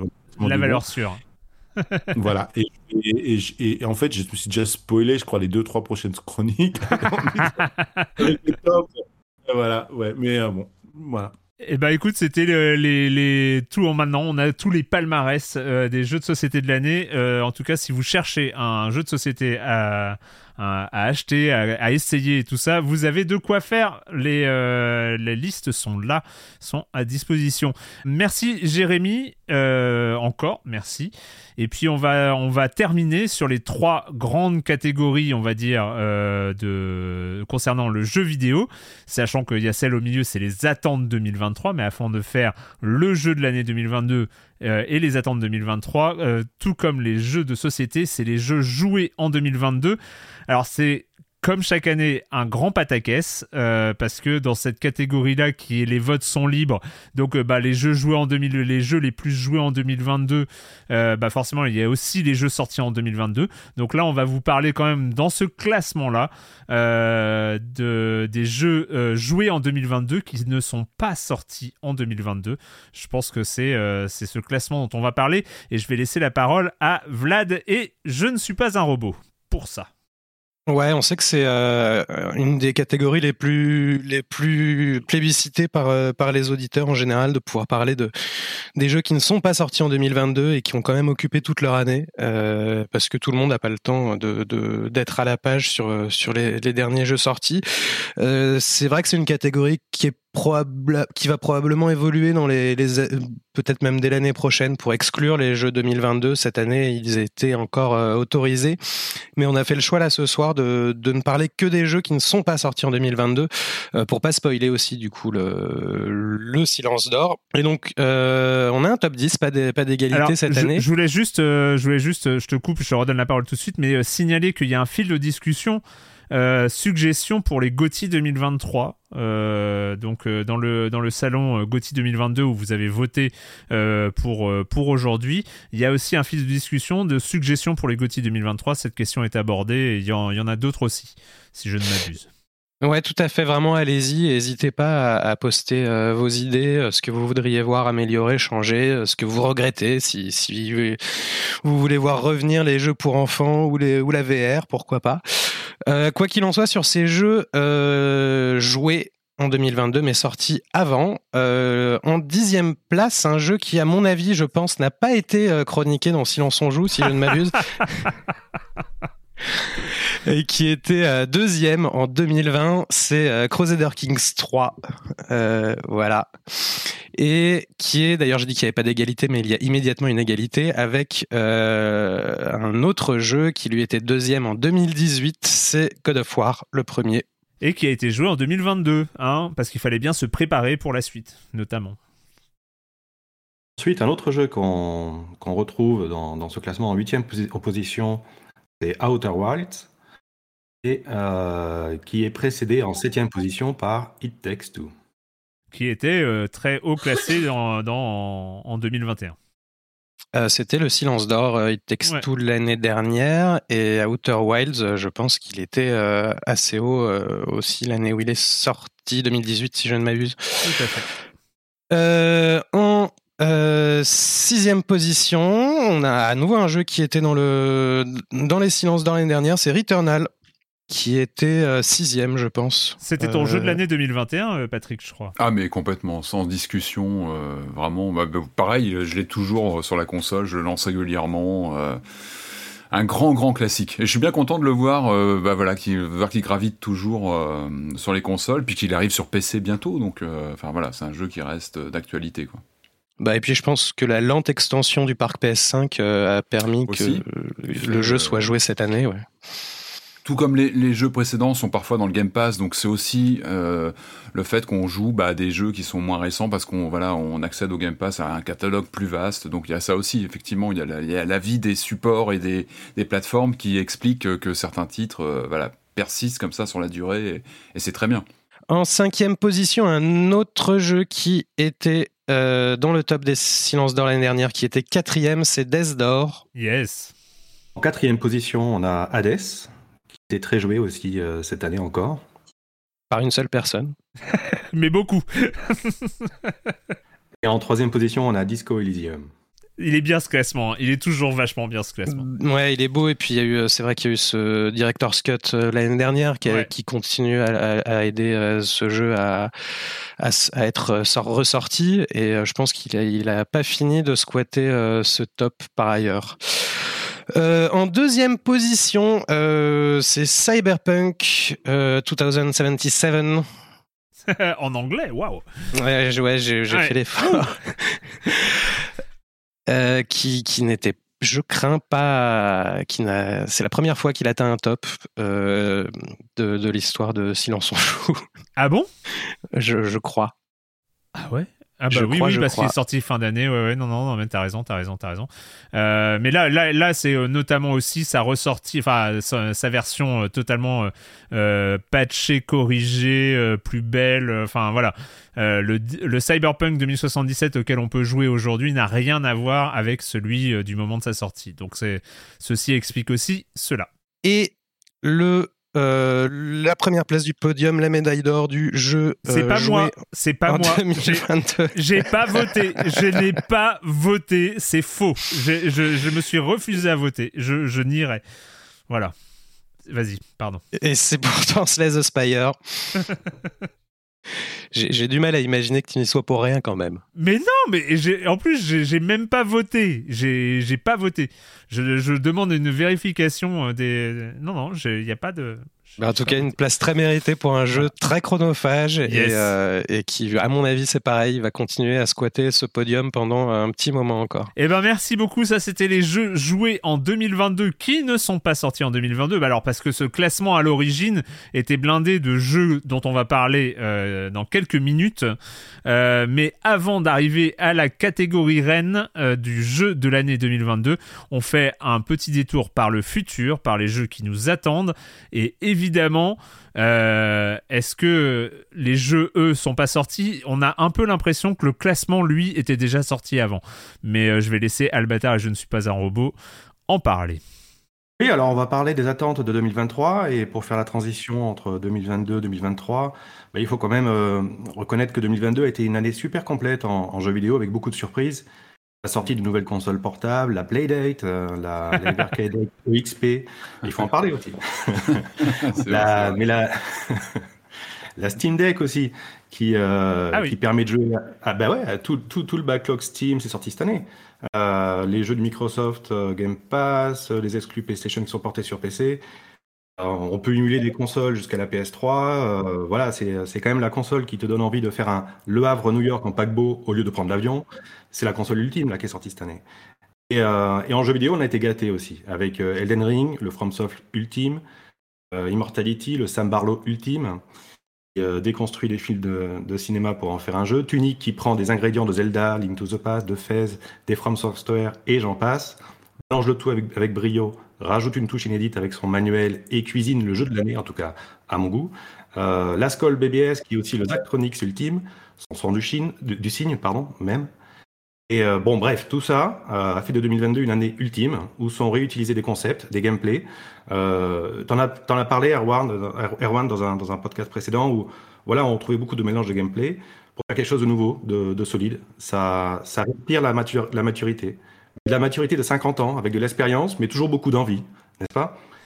N'est-ce de pas? quoi a-t-on envie en 2023 On en veut plus, on veut plus de nouveaux jeux, de nouvelles expériences bien sûr, mais pour cet exercice donc qui consiste à nommer nos attentes, ce sont forcément des suites, des remakes, des spin-offs qui vont être cités. Donc, ce top des attentes pour voir quelle licence euh, suscite le plus d'intérêt finalement. Et on peut pas commencer quand même en, en- en ne se rappelant pas ce qu'on avait dit l'année dernière. On avait fait ce vote l'année dernière, les, Ouais. les, les grandes attentes pour cette année. Et puis on s'est amusé à regarder euh, ce qu'il y avait dans ce top de l'année dernière des attentes, voir ce qui est sorti, si ça a satisfait ou pas, on le verra. Et ben figurez-vous que sur nos top 10, notre top 10 des attentes 2022, euh, finalement il y a que trois jeux qui sont sortis. On attendait, on, on attendait Zelda, il est pas là. Alors, on attendait Elden, Elden Ring, bon, il est là. On attendait Starfield. On attendait Horizon, Horizon Forbidden West, il est là. Mais aussi, il y avait du Stalker 2, il y avait du euh, Hollow Knight euh, Silksong qui n'est pas encore là, du Star Citizen qui ne sera jamais là, Ouais. euh, du, etc. Donc, finalement, les attentes d'une année ne seraient pas, ne seraient-elles pas les attentes de l'année suivante? On n'en sait rien.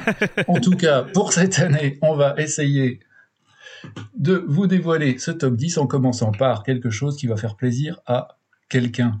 Ouais, franchement, à- à euh, il devrait pas être là, il devrait être beaucoup plus haut. Mais, soit. Je dis rien. Encore une fois, j'ai pas voté, hein. Mais euh, L'annonce est récente, donc c'est Hades 2, Ouais. euh, avec 84 points et qui se trouve en, en dixième position. Euh, donc, euh, donc annoncé pour, euh, pour 2023. ok. Oui, C'est certainement parce qu'il vient d'être annoncé, tout le monde n'a pas vu, Erwan, t'inquiète. Oui, non mais ouais. Non mais je suis pas vexé. Hein. Je prends pas personnellement du tout. Alors, il joue gros parce qu'il peut très mal se, re- se retrouver dans les déceptions de l'année. Attention, hein, ça peut être aussi chut, à, à double tranchant, hein, ce- cette attente. On en parlait tout à l'heure. Écoute, on l'a vu, ce sera, ce sera la même DA, ce sera le même gameplay. Il y a quand même peu de chances que Super Giant nous fasse un sale coup. Là, pour- on passe euh, à autre chose. Voilà, les places 9, 8 et 7, on s'est permis de les regrouper parce que là, on est dans, dans du Heliocore pur. Alors, on- en place 9, on a le Dead Space Remake qui sortira en 2023 normalement par Electronic Arts. Bientôt, très bientôt, c'est une question de semaine. Là, oui, il arrive très tôt. euh.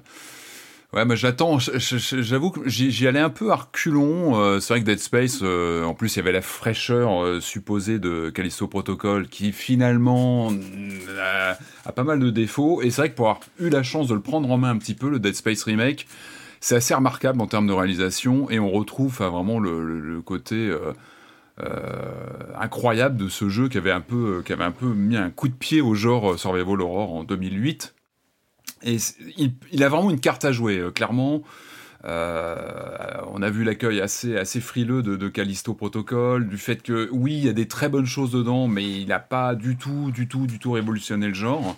Et paradoxalement, c'est peut-être un remake de, celui par lequel tout a commencé dans le côté euh, space horror. Euh, c'est peut-être ce remake qui va pouvoir bah, bah, bah, nous surprendre. C'est très paradoxal, mais c'est vrai que j'en attends beaucoup du coup maintenant là dans les prochaines semaines.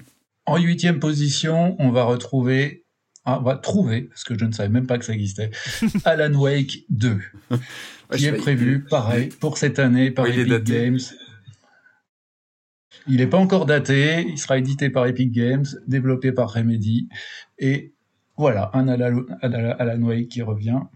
Et en place numéro 7, eh bien, encore du Helio, encore du Resident Evil. numéro 4 remake, attendu pour le 24 mars par, par Capcom. On espère que ce sera aussi beau et aussi renversant que l'original. Ça a l'air bien parti pour, de ce que j'en ai vu, et moi je compte les jours, hein, clairement. Hein. J'ai mon calendrier, vous savez, où je gratte les dates, là. j'en attends, mais c'est tellement, hein, c'est un monstre, quoi, Resident Evil 4. Euh, voilà, il y a eu la VR il n'y a pas très longtemps. Voilà, est-ce que j'en ai vu? C'est très prometteur, donc on croise les doigts, mais euh, moi je suis plutôt confiant à ce que j'en ai vu. En numéro 6, on va avoir un jeu donc, qui était déjà attendu l'année dernière, cette fois-ci, normalement il sort en 2023, c'est Hollow Knight Silksong. Si Team Cherry ne nous fait pas de blague, on devrait avoir notre suite. Euh, bah là, on arrive dans la deuxième moitié du classement, enfin la première si on prend les jeux par, par ordre d'importance. Donc en cinquième position, on se retrouve avec euh, Final Fantasy XVI avec 250 points, donc qui est prévu pour, euh, pour l'été prochain, juin, je crois, par, par Square Enix. on a vu le, le, trailer qui est sorti, c'est c'est impressionnant. Il y a vraiment un sentiment de, de, next gen. Et puis, et puis c'est dans cette ambiance médiévale fantasy. Euh, ce, sera, bah, ce sera le jeu parfait pour, euh, pour, euh, pour faire l'après Elden Ring, en fait. Ouais, tu crois? Ouais, on va voir. On va voir. On va voir, ouais.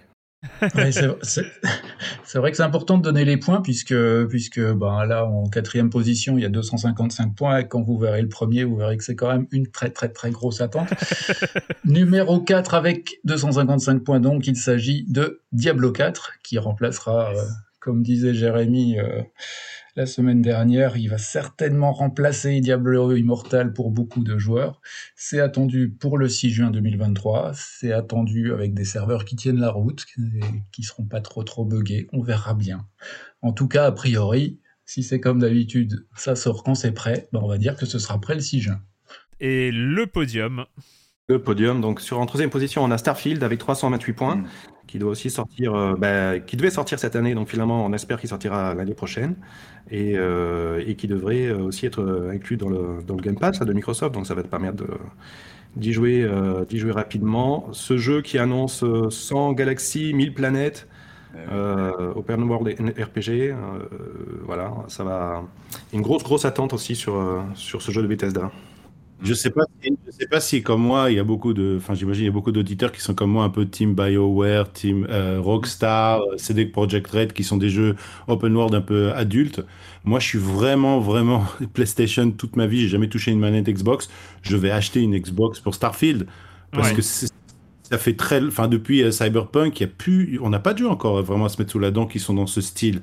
Euh, ça manque, ça manque. Moi, moi c'est vraiment ce que j'aime. Je vais pas vers les Elden Ring, je vais pas vers les euh, Ubisoft. Je reste dans cette catégorie un petit peu euh, qui, sans, qui, à l'époque, il y avait beaucoup plus de jeux qu'en ce moment. Et Starfield, pas question pour moi de passer à côté, quoi. Donc, euh, en tout cas, en tout cas, médaille d'argent de nos, de nos attentes avec 373 points. Eh ben, il s'agira d'un jeu déjà attendu l'année dernière, encore une fois, Hogwarts Legacy, l'héritage de Poudlard, petit jeu euh, en monde ouvert, a priori multijoueur, euh, adaptation d'un certain univers. Mais dans, le, euh, genre, eux, ils ont vraiment, mais tellement pas, peuvent pas se planter quoi. Là, le niveau d'attente est dingo quoi quand même. Hein. C'est ça, ils ne peuvent pas se planter et en même temps, ils sont déjà en train de se faire tailler alors que le jeu n'est pas encore sorti. Donc, c'est pour dans un mois et demi. Euh, on verra ce que ça donne. Peut-être qu'on y passera beaucoup de temps ou pas. Et la médaille d'or, mon cher robot. Suspense, attention, suspense, personne ne s'attend à ça. Voilà, ah suspense incroyable. Avec 1075 points, quand même trois, trois fois plus que le deuxième.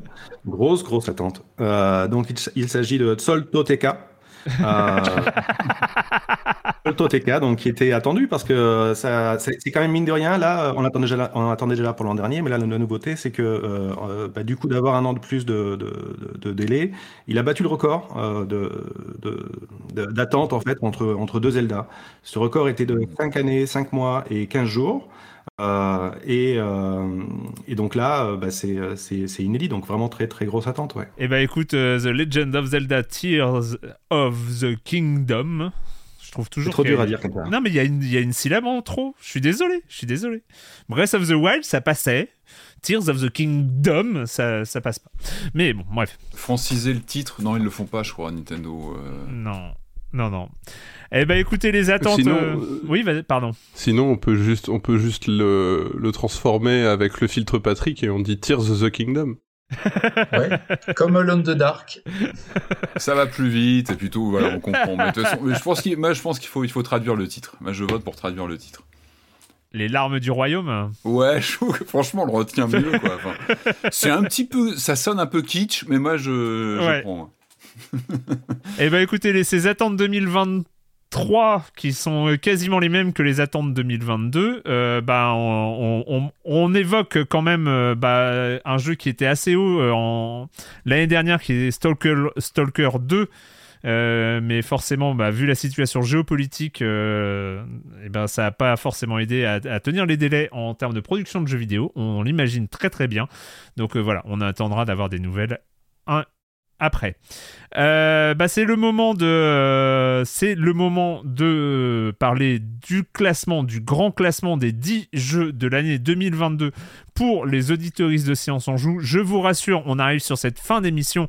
Euh, c'est juste que on va aller assez rapidement parce que de tous ces jeux-là, on en a déjà parlé avant. Euh, forcément, c'était soit, euh, euh, soit dans les surprises, soit à, différents moments, on en a pratiquement parlé de tous. Donc on ira assez rapidement. On va se contenter de dévoiler les, les gagnants, donc les 10 jeux pour les, qui ont reçu le plus de points, le plus de votes cette année. Je te laisse aller avec la place numéro 10, Patrick.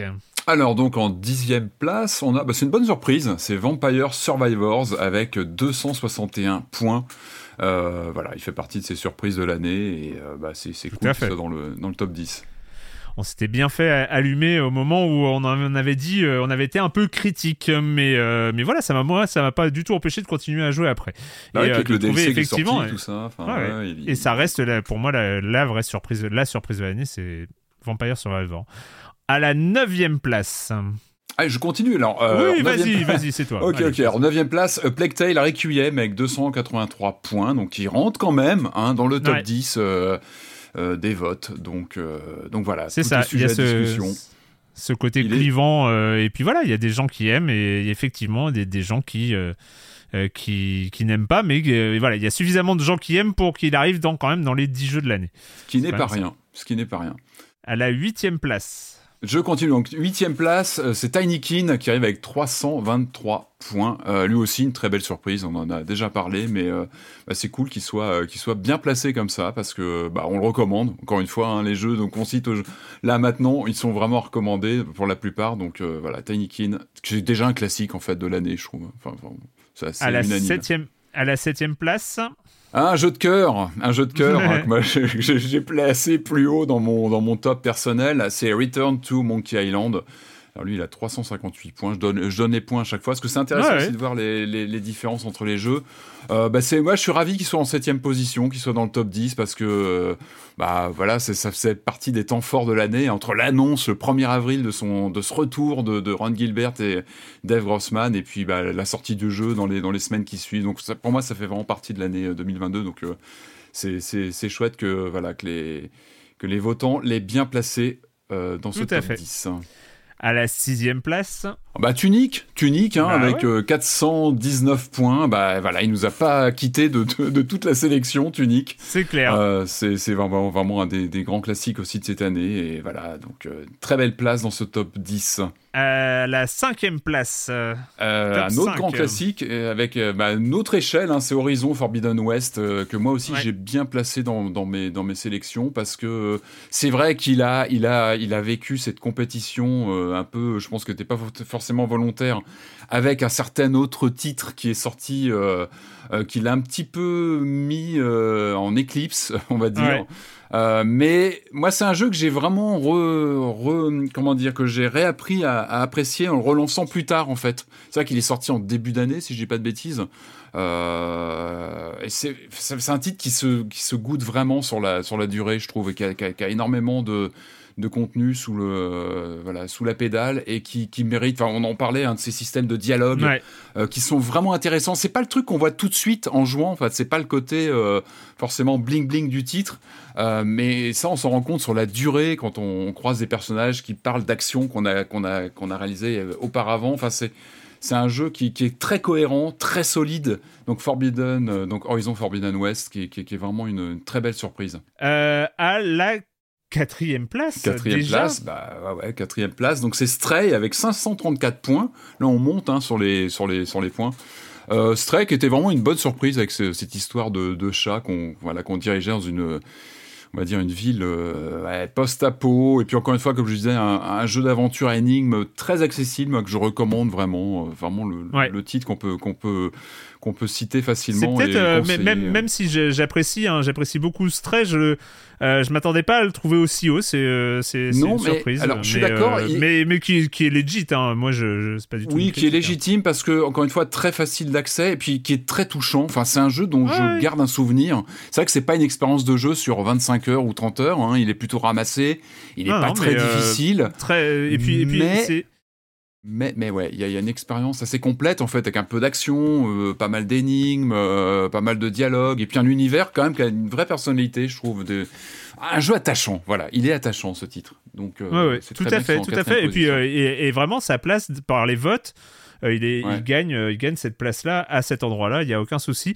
et le podium, bah, le podium, ils n'ont pas été cités jusqu'ici, donc je pense que vous avez deviné à peu près quels vont être les trois jeux de l'année. À la troisième place.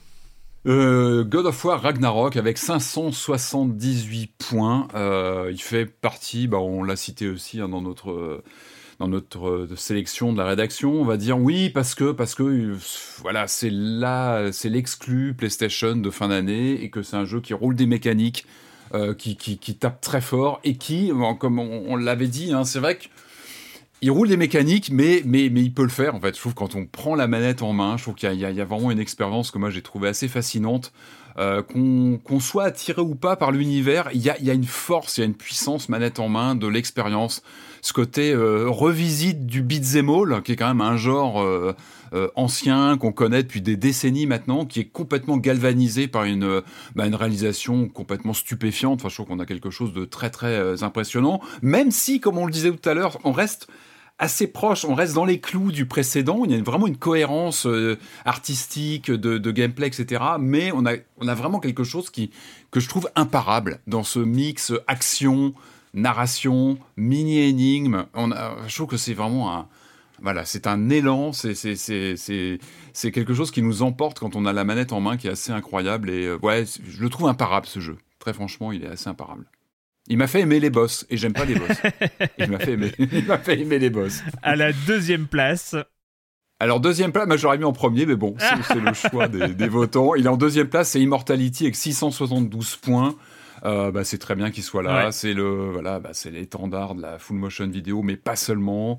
Moi, je suis assez, moi, je suis fier en tant que joueur de jeux vidéo, en tant qu'amoureux du jeu vidéo depuis des décennies. Moi, je suis fier de ce jeu. Moi, je trouve qu'il est, il fait briller le jeu vidéo d'une autre manière. Je trouve qu'il est, c'est peut-être même un jeu qui peut, par certains aspects, donner parfois des leçons au cinéma. C'est pas rien. C'est pas rien parce que c'est vrai que le jeu vidéo il se frotte au cinéma depuis des décennies. C'est alors est-ce que c'est une bonne chose ou pas? Je, je, sais pas. En tout cas, on, on lorgne vers le, le cinéma depuis des décennies et je trouve qu'avec un titre comme ça, peut-être qu'on donne des petites leçons à certains, certains pans de cinéma. Mais bon, c'est un ovni, c'est un objet vidéoludique à part entière. Euh, comme je disais, qui se mérite. C'est pas un jeu facile à, entrer, euh, mais c'est un jeu unique et euh, voilà. Donc il, mérite cette deuxième position ou plus. Et c'est, en tout cas, c'est vraiment un des titres de l'année, clairement. et c'est très bien qu'ils soient en deuxième position. Et avec autant de suspense que la première place des attentes 2023 et avec tout autant de différences de points aussi. Ouais, parce que le suspense, il n'est pas forcément sur le nom du jeu, c'est plutôt sur le nombre de points. On est à 1788 points, donc autant dire que bah, il est très loin, même devant. Pratiquement, bah, comme Zelda, euh, qui avait trois fois plus de, points, euh, Elden Ring, c'est trois fois plus de points. Quoi. Ça, c'est Elden Ring, ouais, il, est, il est vraiment loin devant tous les autres. Alors, je, comprends le choc, je comprends. Moi, je l'ai pas mis dans mon top 10. Est-ce que c'est une faute professionnelle? J'en sais rien. Moi, je, disais que pour moi, c'est. Non, non, mais c'est marrant parce que moi, je comprends. Moi, j'ai dû passer, une, je sais pas, une quinzaine d'heures de jeu dessus, et c'est vrai que je, suis un peu passé à autre chose après. Euh, il y, a ce, y a ce mur de, de difficulté From Software. Il y a le fait qu'on a toujours bah nous, on a toujours des jeux à lancer, donc on, a, on est un peu dans, une, dans un rythme comme ça, mais je comprends complètement le, bah, la proposition, le, le, moi j'ai ressenti ce, ce, côté grisant du premier boss, du, quand on, voilà, quand on, quand on, quand on bat son boss, il y a quelque chose de, de totalement unique euh, dans les jeux From Software. Il y a, il y a une sorte de délice de la victoire qui est, qui est, voilà, qui est totalement unique. Et en tout cas, oui, on, en a parlé un petit peu tout à l'heure. Hein, c'est une victoire de, de de From Software qui, euh, qui était dans un, une radicalité de, gameplay, de choix de jeu et qui a payé en termes de commercial avec ce titre-là. Je pense que c'est le, le titre du, du, sacre pour une école de jeu qui est quand même euh, à parti pris, euh, oui, radical avec une proposition qui a à peine bougé. Je pense qu'on en avait parlé lorsqu'on l'a chroniqué. Ils ont un petit peu amoindri. En tout cas, ils ont une porte ouverte qui est peut-être plus évidente que sur les précédents titres. Et c'est en tout cas une porte ouverte, une porte ouverte même à redécouvrir d'autres jeux de, de, de l'école From Software, de la maison From Software. C'est vraiment une porte ouverte et c'est impressionnant de le voir aussi haut placé, de voir euh, Bon, bah, c'est un phénomène de, de, de, jeux vidéo de cette année, c'est indiscutable. Euh, moi, je pense, et je l'avais dit, je pense que ce sera certainement un de mes jeux de 2023, et je le mettrai dans cette catégorie. Il y, aura la catégorie euh, jeu joueur en 2023, donc. Euh. Ah, mais clairement, bah, je pense que voilà, je le garde pour plus tard, parce que effectivement, c'est. Mais on le disait, ce sont des jeux chronophages. Hein. Je sais pas, Erwan, t'as passé combien d'heures dessus? 150, je sais pas si un compteur. Je crois? 150 heures. euh, en, tout cas, en tout cas, ce qui est voilà, c'est une très grosse année quand même euh, d'une manière générale sur les sur euh, les jeux vidéo sortis. Tous les ans, on, on, on sait qu'il y a largement de quoi euh, de quoi jouer, mais cette année, particulièrement. En fait, je trouvais que le, la qualité générale moyenne était, était très élevée. Euh, j'ai donc on a le classement aussi, bah, un peu un peu de, de... c'est cohérent. Enfin, je veux dire, vous écoutez Silence on joue et tout ça. Il y, a, y, y a quelque chose, il y a des allers-retours euh, entre euh, entre les, les jeux. Enfin, moi, le classement est super, quoi. Enfin, il y a, a vraiment rien rien du tout à redire. je voulais quand même parce que nous, on a eu l'occasion de le faire il y a 10 jours, euh, bah, faire peut-être un petit tour de table. Euh, Tissi, Vlad, Albatar, Lune et Je ne suis pas un robot. Euh, c'est quoi, vous, votre jeu de l'année? En deux mots, bah, vous n'avez pas reparlé des jeux eux-mêmes, mais, mais peut-être si moi je commence dans l'ordre d'apparition de mon écran, Tissi, c'était quoi, toi, ton jeu de l'année? Si on exclut Elden Ring, qui a, même pour moi qui ai connu tous les tous les Dark Souls et qui ne découvrait pas la, formule From Soft et j'ai pris une sacrée claque, euh, moi je dirais Outer Wilds. Euh, je l'ai beaucoup vu passer dans les échanges et que en bien euh, au sein du Discord et le lobbying a fonctionné puisqu'à un moment je J'allais dire je l'ai acheté, mais non, c'est même quelqu'un, euh, je crois que c'est Capitaine Alex, qui m'avait euh, gentiment passé une clé. Et, et, ouais, je, je suis un peu tombé sur, sur le cul en, en jouant au jeu. Euh, euh, cette exploration de, de l'univers, euh, la façon dont il raconte euh, son histoire sans forcément nous, nous obliger à, à passer des heures euh, à faire de la lecture. Enfin, il y avait vraiment quelque chose dans ce jeu et donc oui, c'est c'est vraiment le jeu le jeu de mon année, celui que que j'aurais j'aurais pas su que je le ratais, euh, je, comment dire, je regrette, j'aurais regretté de pas l'avoir joué sans le savoir. Je comprends. tu l'aurais pas su. C'est difficile, c'est difficile à exprimer, mais voilà, je, voilà, je, en sachant ce que c'est comme jeu, j'aurais regretté de pas y avoir touché et, et son seul défaut, c'est de pas pouvoir l'oublier, quoi. Vlad Eh ben, si on exclut Elden Ring, euh, c'était euh, c'était The Case of the Golden Idol, mon, mon, meilleur jeu de l'année. Voilà, ils sont ils sont deux, ils sont deux frères. Euh, c'est une super proposition pour le premier jeu de leur studio. Enfin, j'ai trouvé que c'était euh, trop rare ce ce genre-là et euh, je suis pas du tout d'accord avec la démission esthétique euh, qui a été évoquée tout à l'heure. Au contraire, euh, je trouve ça superbe. Euh, J'adore le pixel art de ce jeu et euh, je trouve qu'ils ont été très inspirés à tout niveau. Même si c'est un jeu un peu court, mais mais c'est vraiment très chouette. Okay. Albatar? Écoute, je viens de découvrir que Steam avait copié Spotify en nous faisant une petite rétrospective de l'année où je vois que j'ai lancé 33 jeux, etc. Puis j'ai fait la petite liste. Et en fait, c'est même pas dans Steam que je vais trouver euh, mon jeu de l'année. Puisque je vais pas être original, hein, c'est Immortality, sauf que je l'ai fait sur mobile, hein, euh, via, via Netflix, comme c'est gratuit. Et, euh, et puis, bah, au-delà de, bah, de, la, de la passion que j'ai pour les jeux de Sam Barlow, c'est quand même fantastique, je trouve aussi que ce, euh, ce jeu-là nous donne un, nous met un pied dans le monde du cinéma. C'est un monde que je connaissais pas tant que ça. Euh, voilà, on, on, voit certaines scènes qui sont hors film, qui sont dans les répétitions, ce genre de choses. Et c'est vraiment, euh, euh, au-delà de l'histoire, euh, un petit peu de culture générale en plus sur la façon dont on fait un film, tout ce qu'il faut prendre en compte.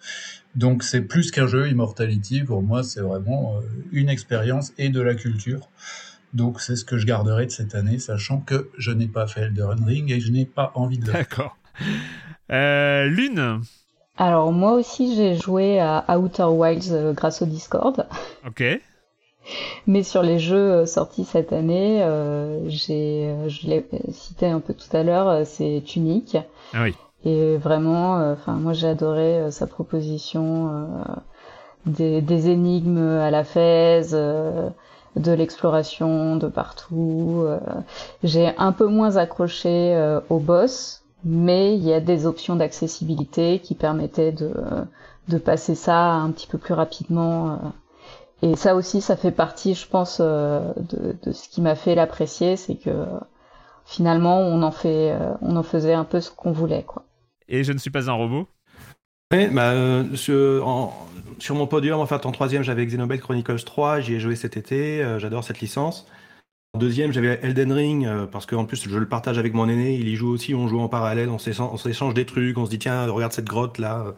Euh, regarde, donc c'est génial. le jeu, hein. c'est vrai que le jeu euh, euh, compte beaucoup là-dessus, en fait, sur les échanges entre joueurs. Enfin, il y a aussi tout cet aspect. Euh... Et, et, et, partager ça avec avec mon avec mm -hmm. avec mon plus grand, bah ouais, c'est c'est vraiment une expérience unique cette année. Mais mon jeu de l'année, j'ai mis en numéro un, c'est unique pour les mêmes raisons. D'accord. L'une l'a très bien expliqué. Ouais. Et moi, j'ai trois jeux en fait. Si je résume, c'est Zelda, Link to the Past, Fez et Tunic. Je pars avec ça. Cool, cool.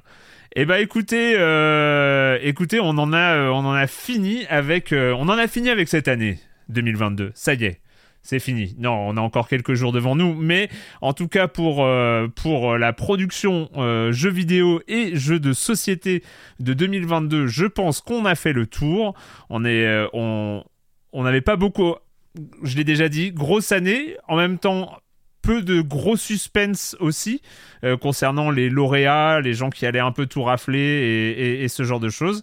Mais ça n'en reste pas moins une, année assez marquante avec, euh, avec plein, plein de choses euh, super. Je pense que tout ce, nous tous, nous toutes euh, qui, euh, qui aimons jouer, euh, je pense que la plupart, on a quand même, on a quand même bien apprécié notre année, qui était très très variée.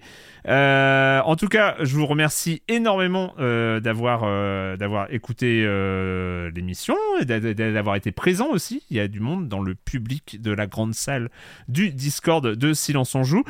Avant de se quitter, la question rituelle à laquelle vous n'allez pas échapper, et quand vous ne jouez pas, vous faites quoi Rapidement, c'est juste pour partager les choses.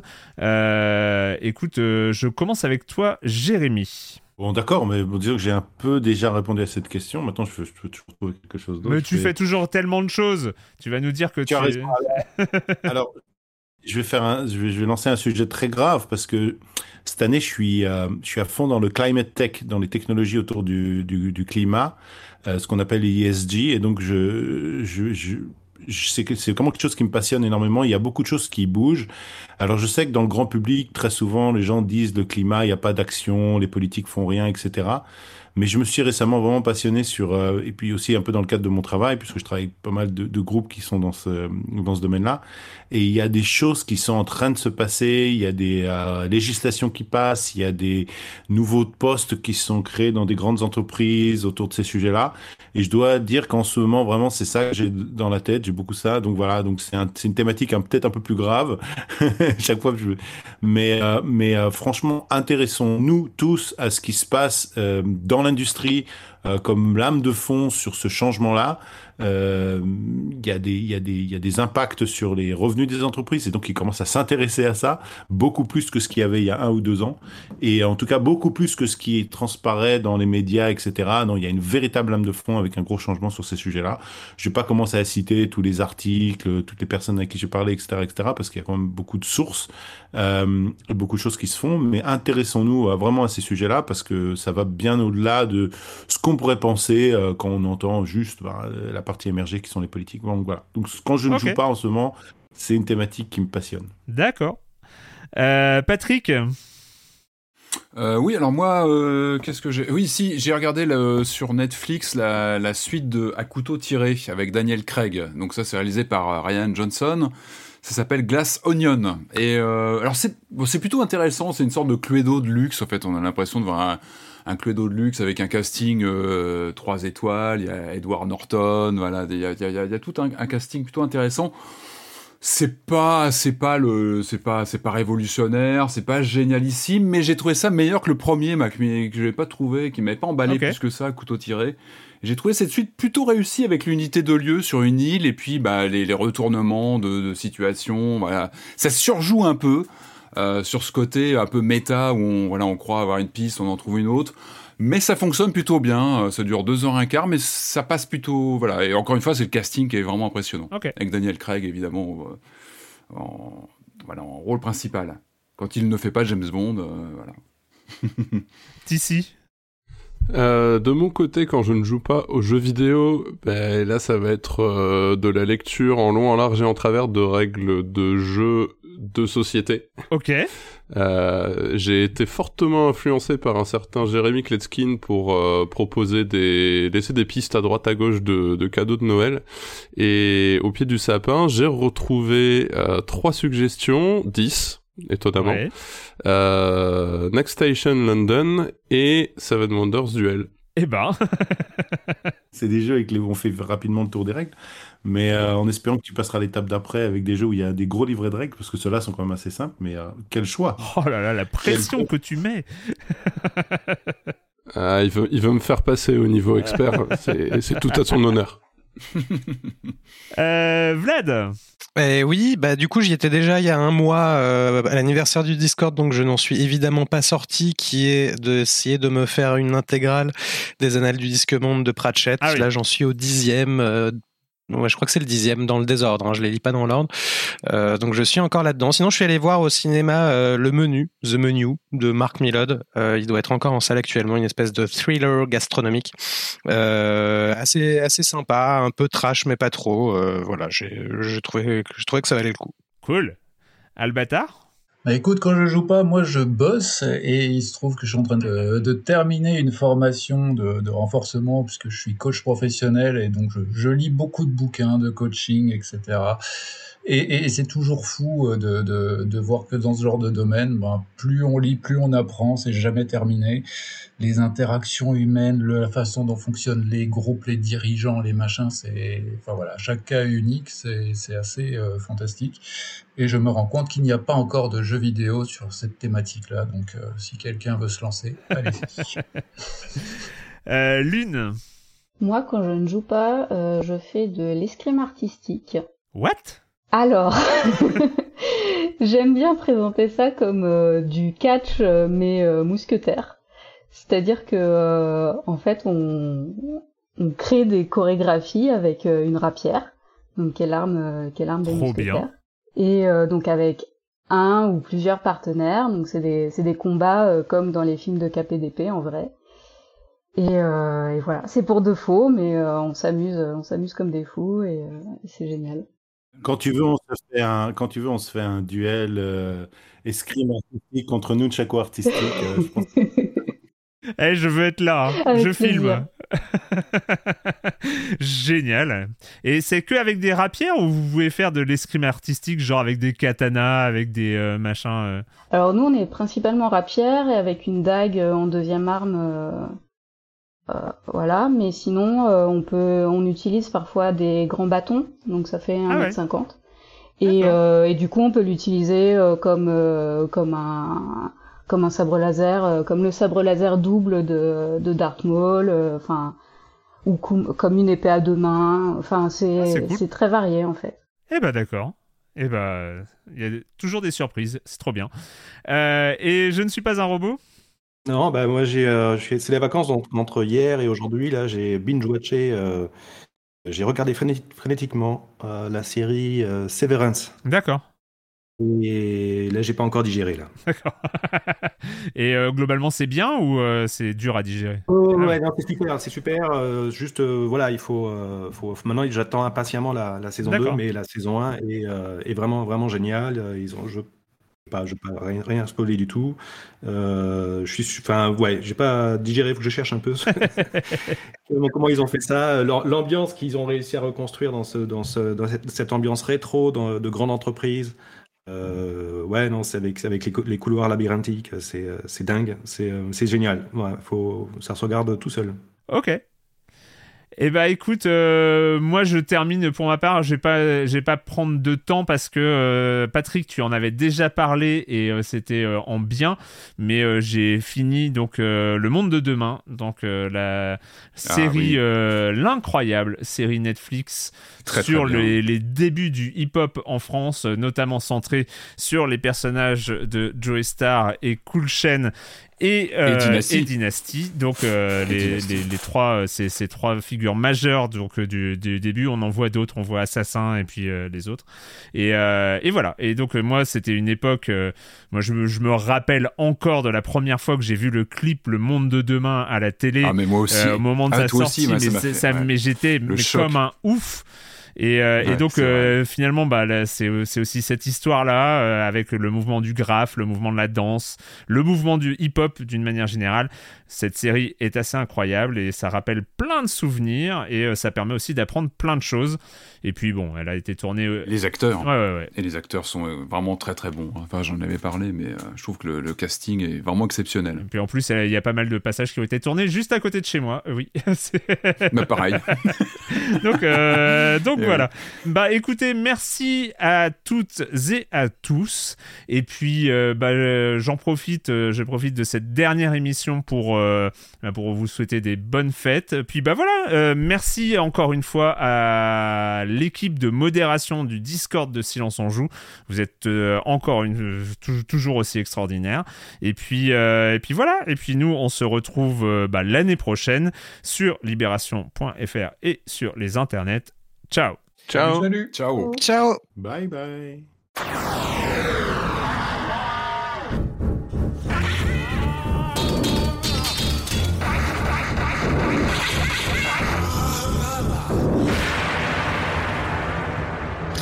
On va pas assez euh, remercier Yaourt quand même. Ah ouais, c'est vrai. Si tu peux caser un petit truc dans le montage pour rappeler, il n'est pas là, mais il a fait euh, les trois quarts du job. Ouais. C'est vrai. Bah, il a quand même, ouais, il a codé un bot de 0 de 000 bah là je... pour, euh, pour en arriver eh là. Bah écoutez, de toute façon, je suis en train d'enregistrer là, donc euh, j'enregistre toujours. Hein, donc, euh. Tu peux tout à fait dire que Yaourt, lui, tu sais ce qu'il a fait quand il jouait pas. Quand, vous, quand, Yaourt ne jouait pas, c'est vrai. il a fait le bot. un bot de. Ah, c'était exactement ça. Quand il travaillait pas, en l'occurrence. Je crois qu'il a beaucoup avancé sur le bot pendant qu'il était en... en déplacement en Afrique. Alors on a un point commun avec le bot parce que j'étais conçu en Afrique. Hey, it's Danny Pellegrino from Everything Iconic. Ready to upgrade your style game without blowing your budget? Check out Quince. They've got all the good stuff shirts and polos, activewear, and fine leather goods, all at 50 to 80% less than other high end brands. And the best part? They're all about safe, ethical, and responsible manufacturing. Get that luxury vibe without the luxury price tag. Hit up quince.com slash upgrade for free shipping and 365 day returns on your next order. That's quince.com slash upgrade.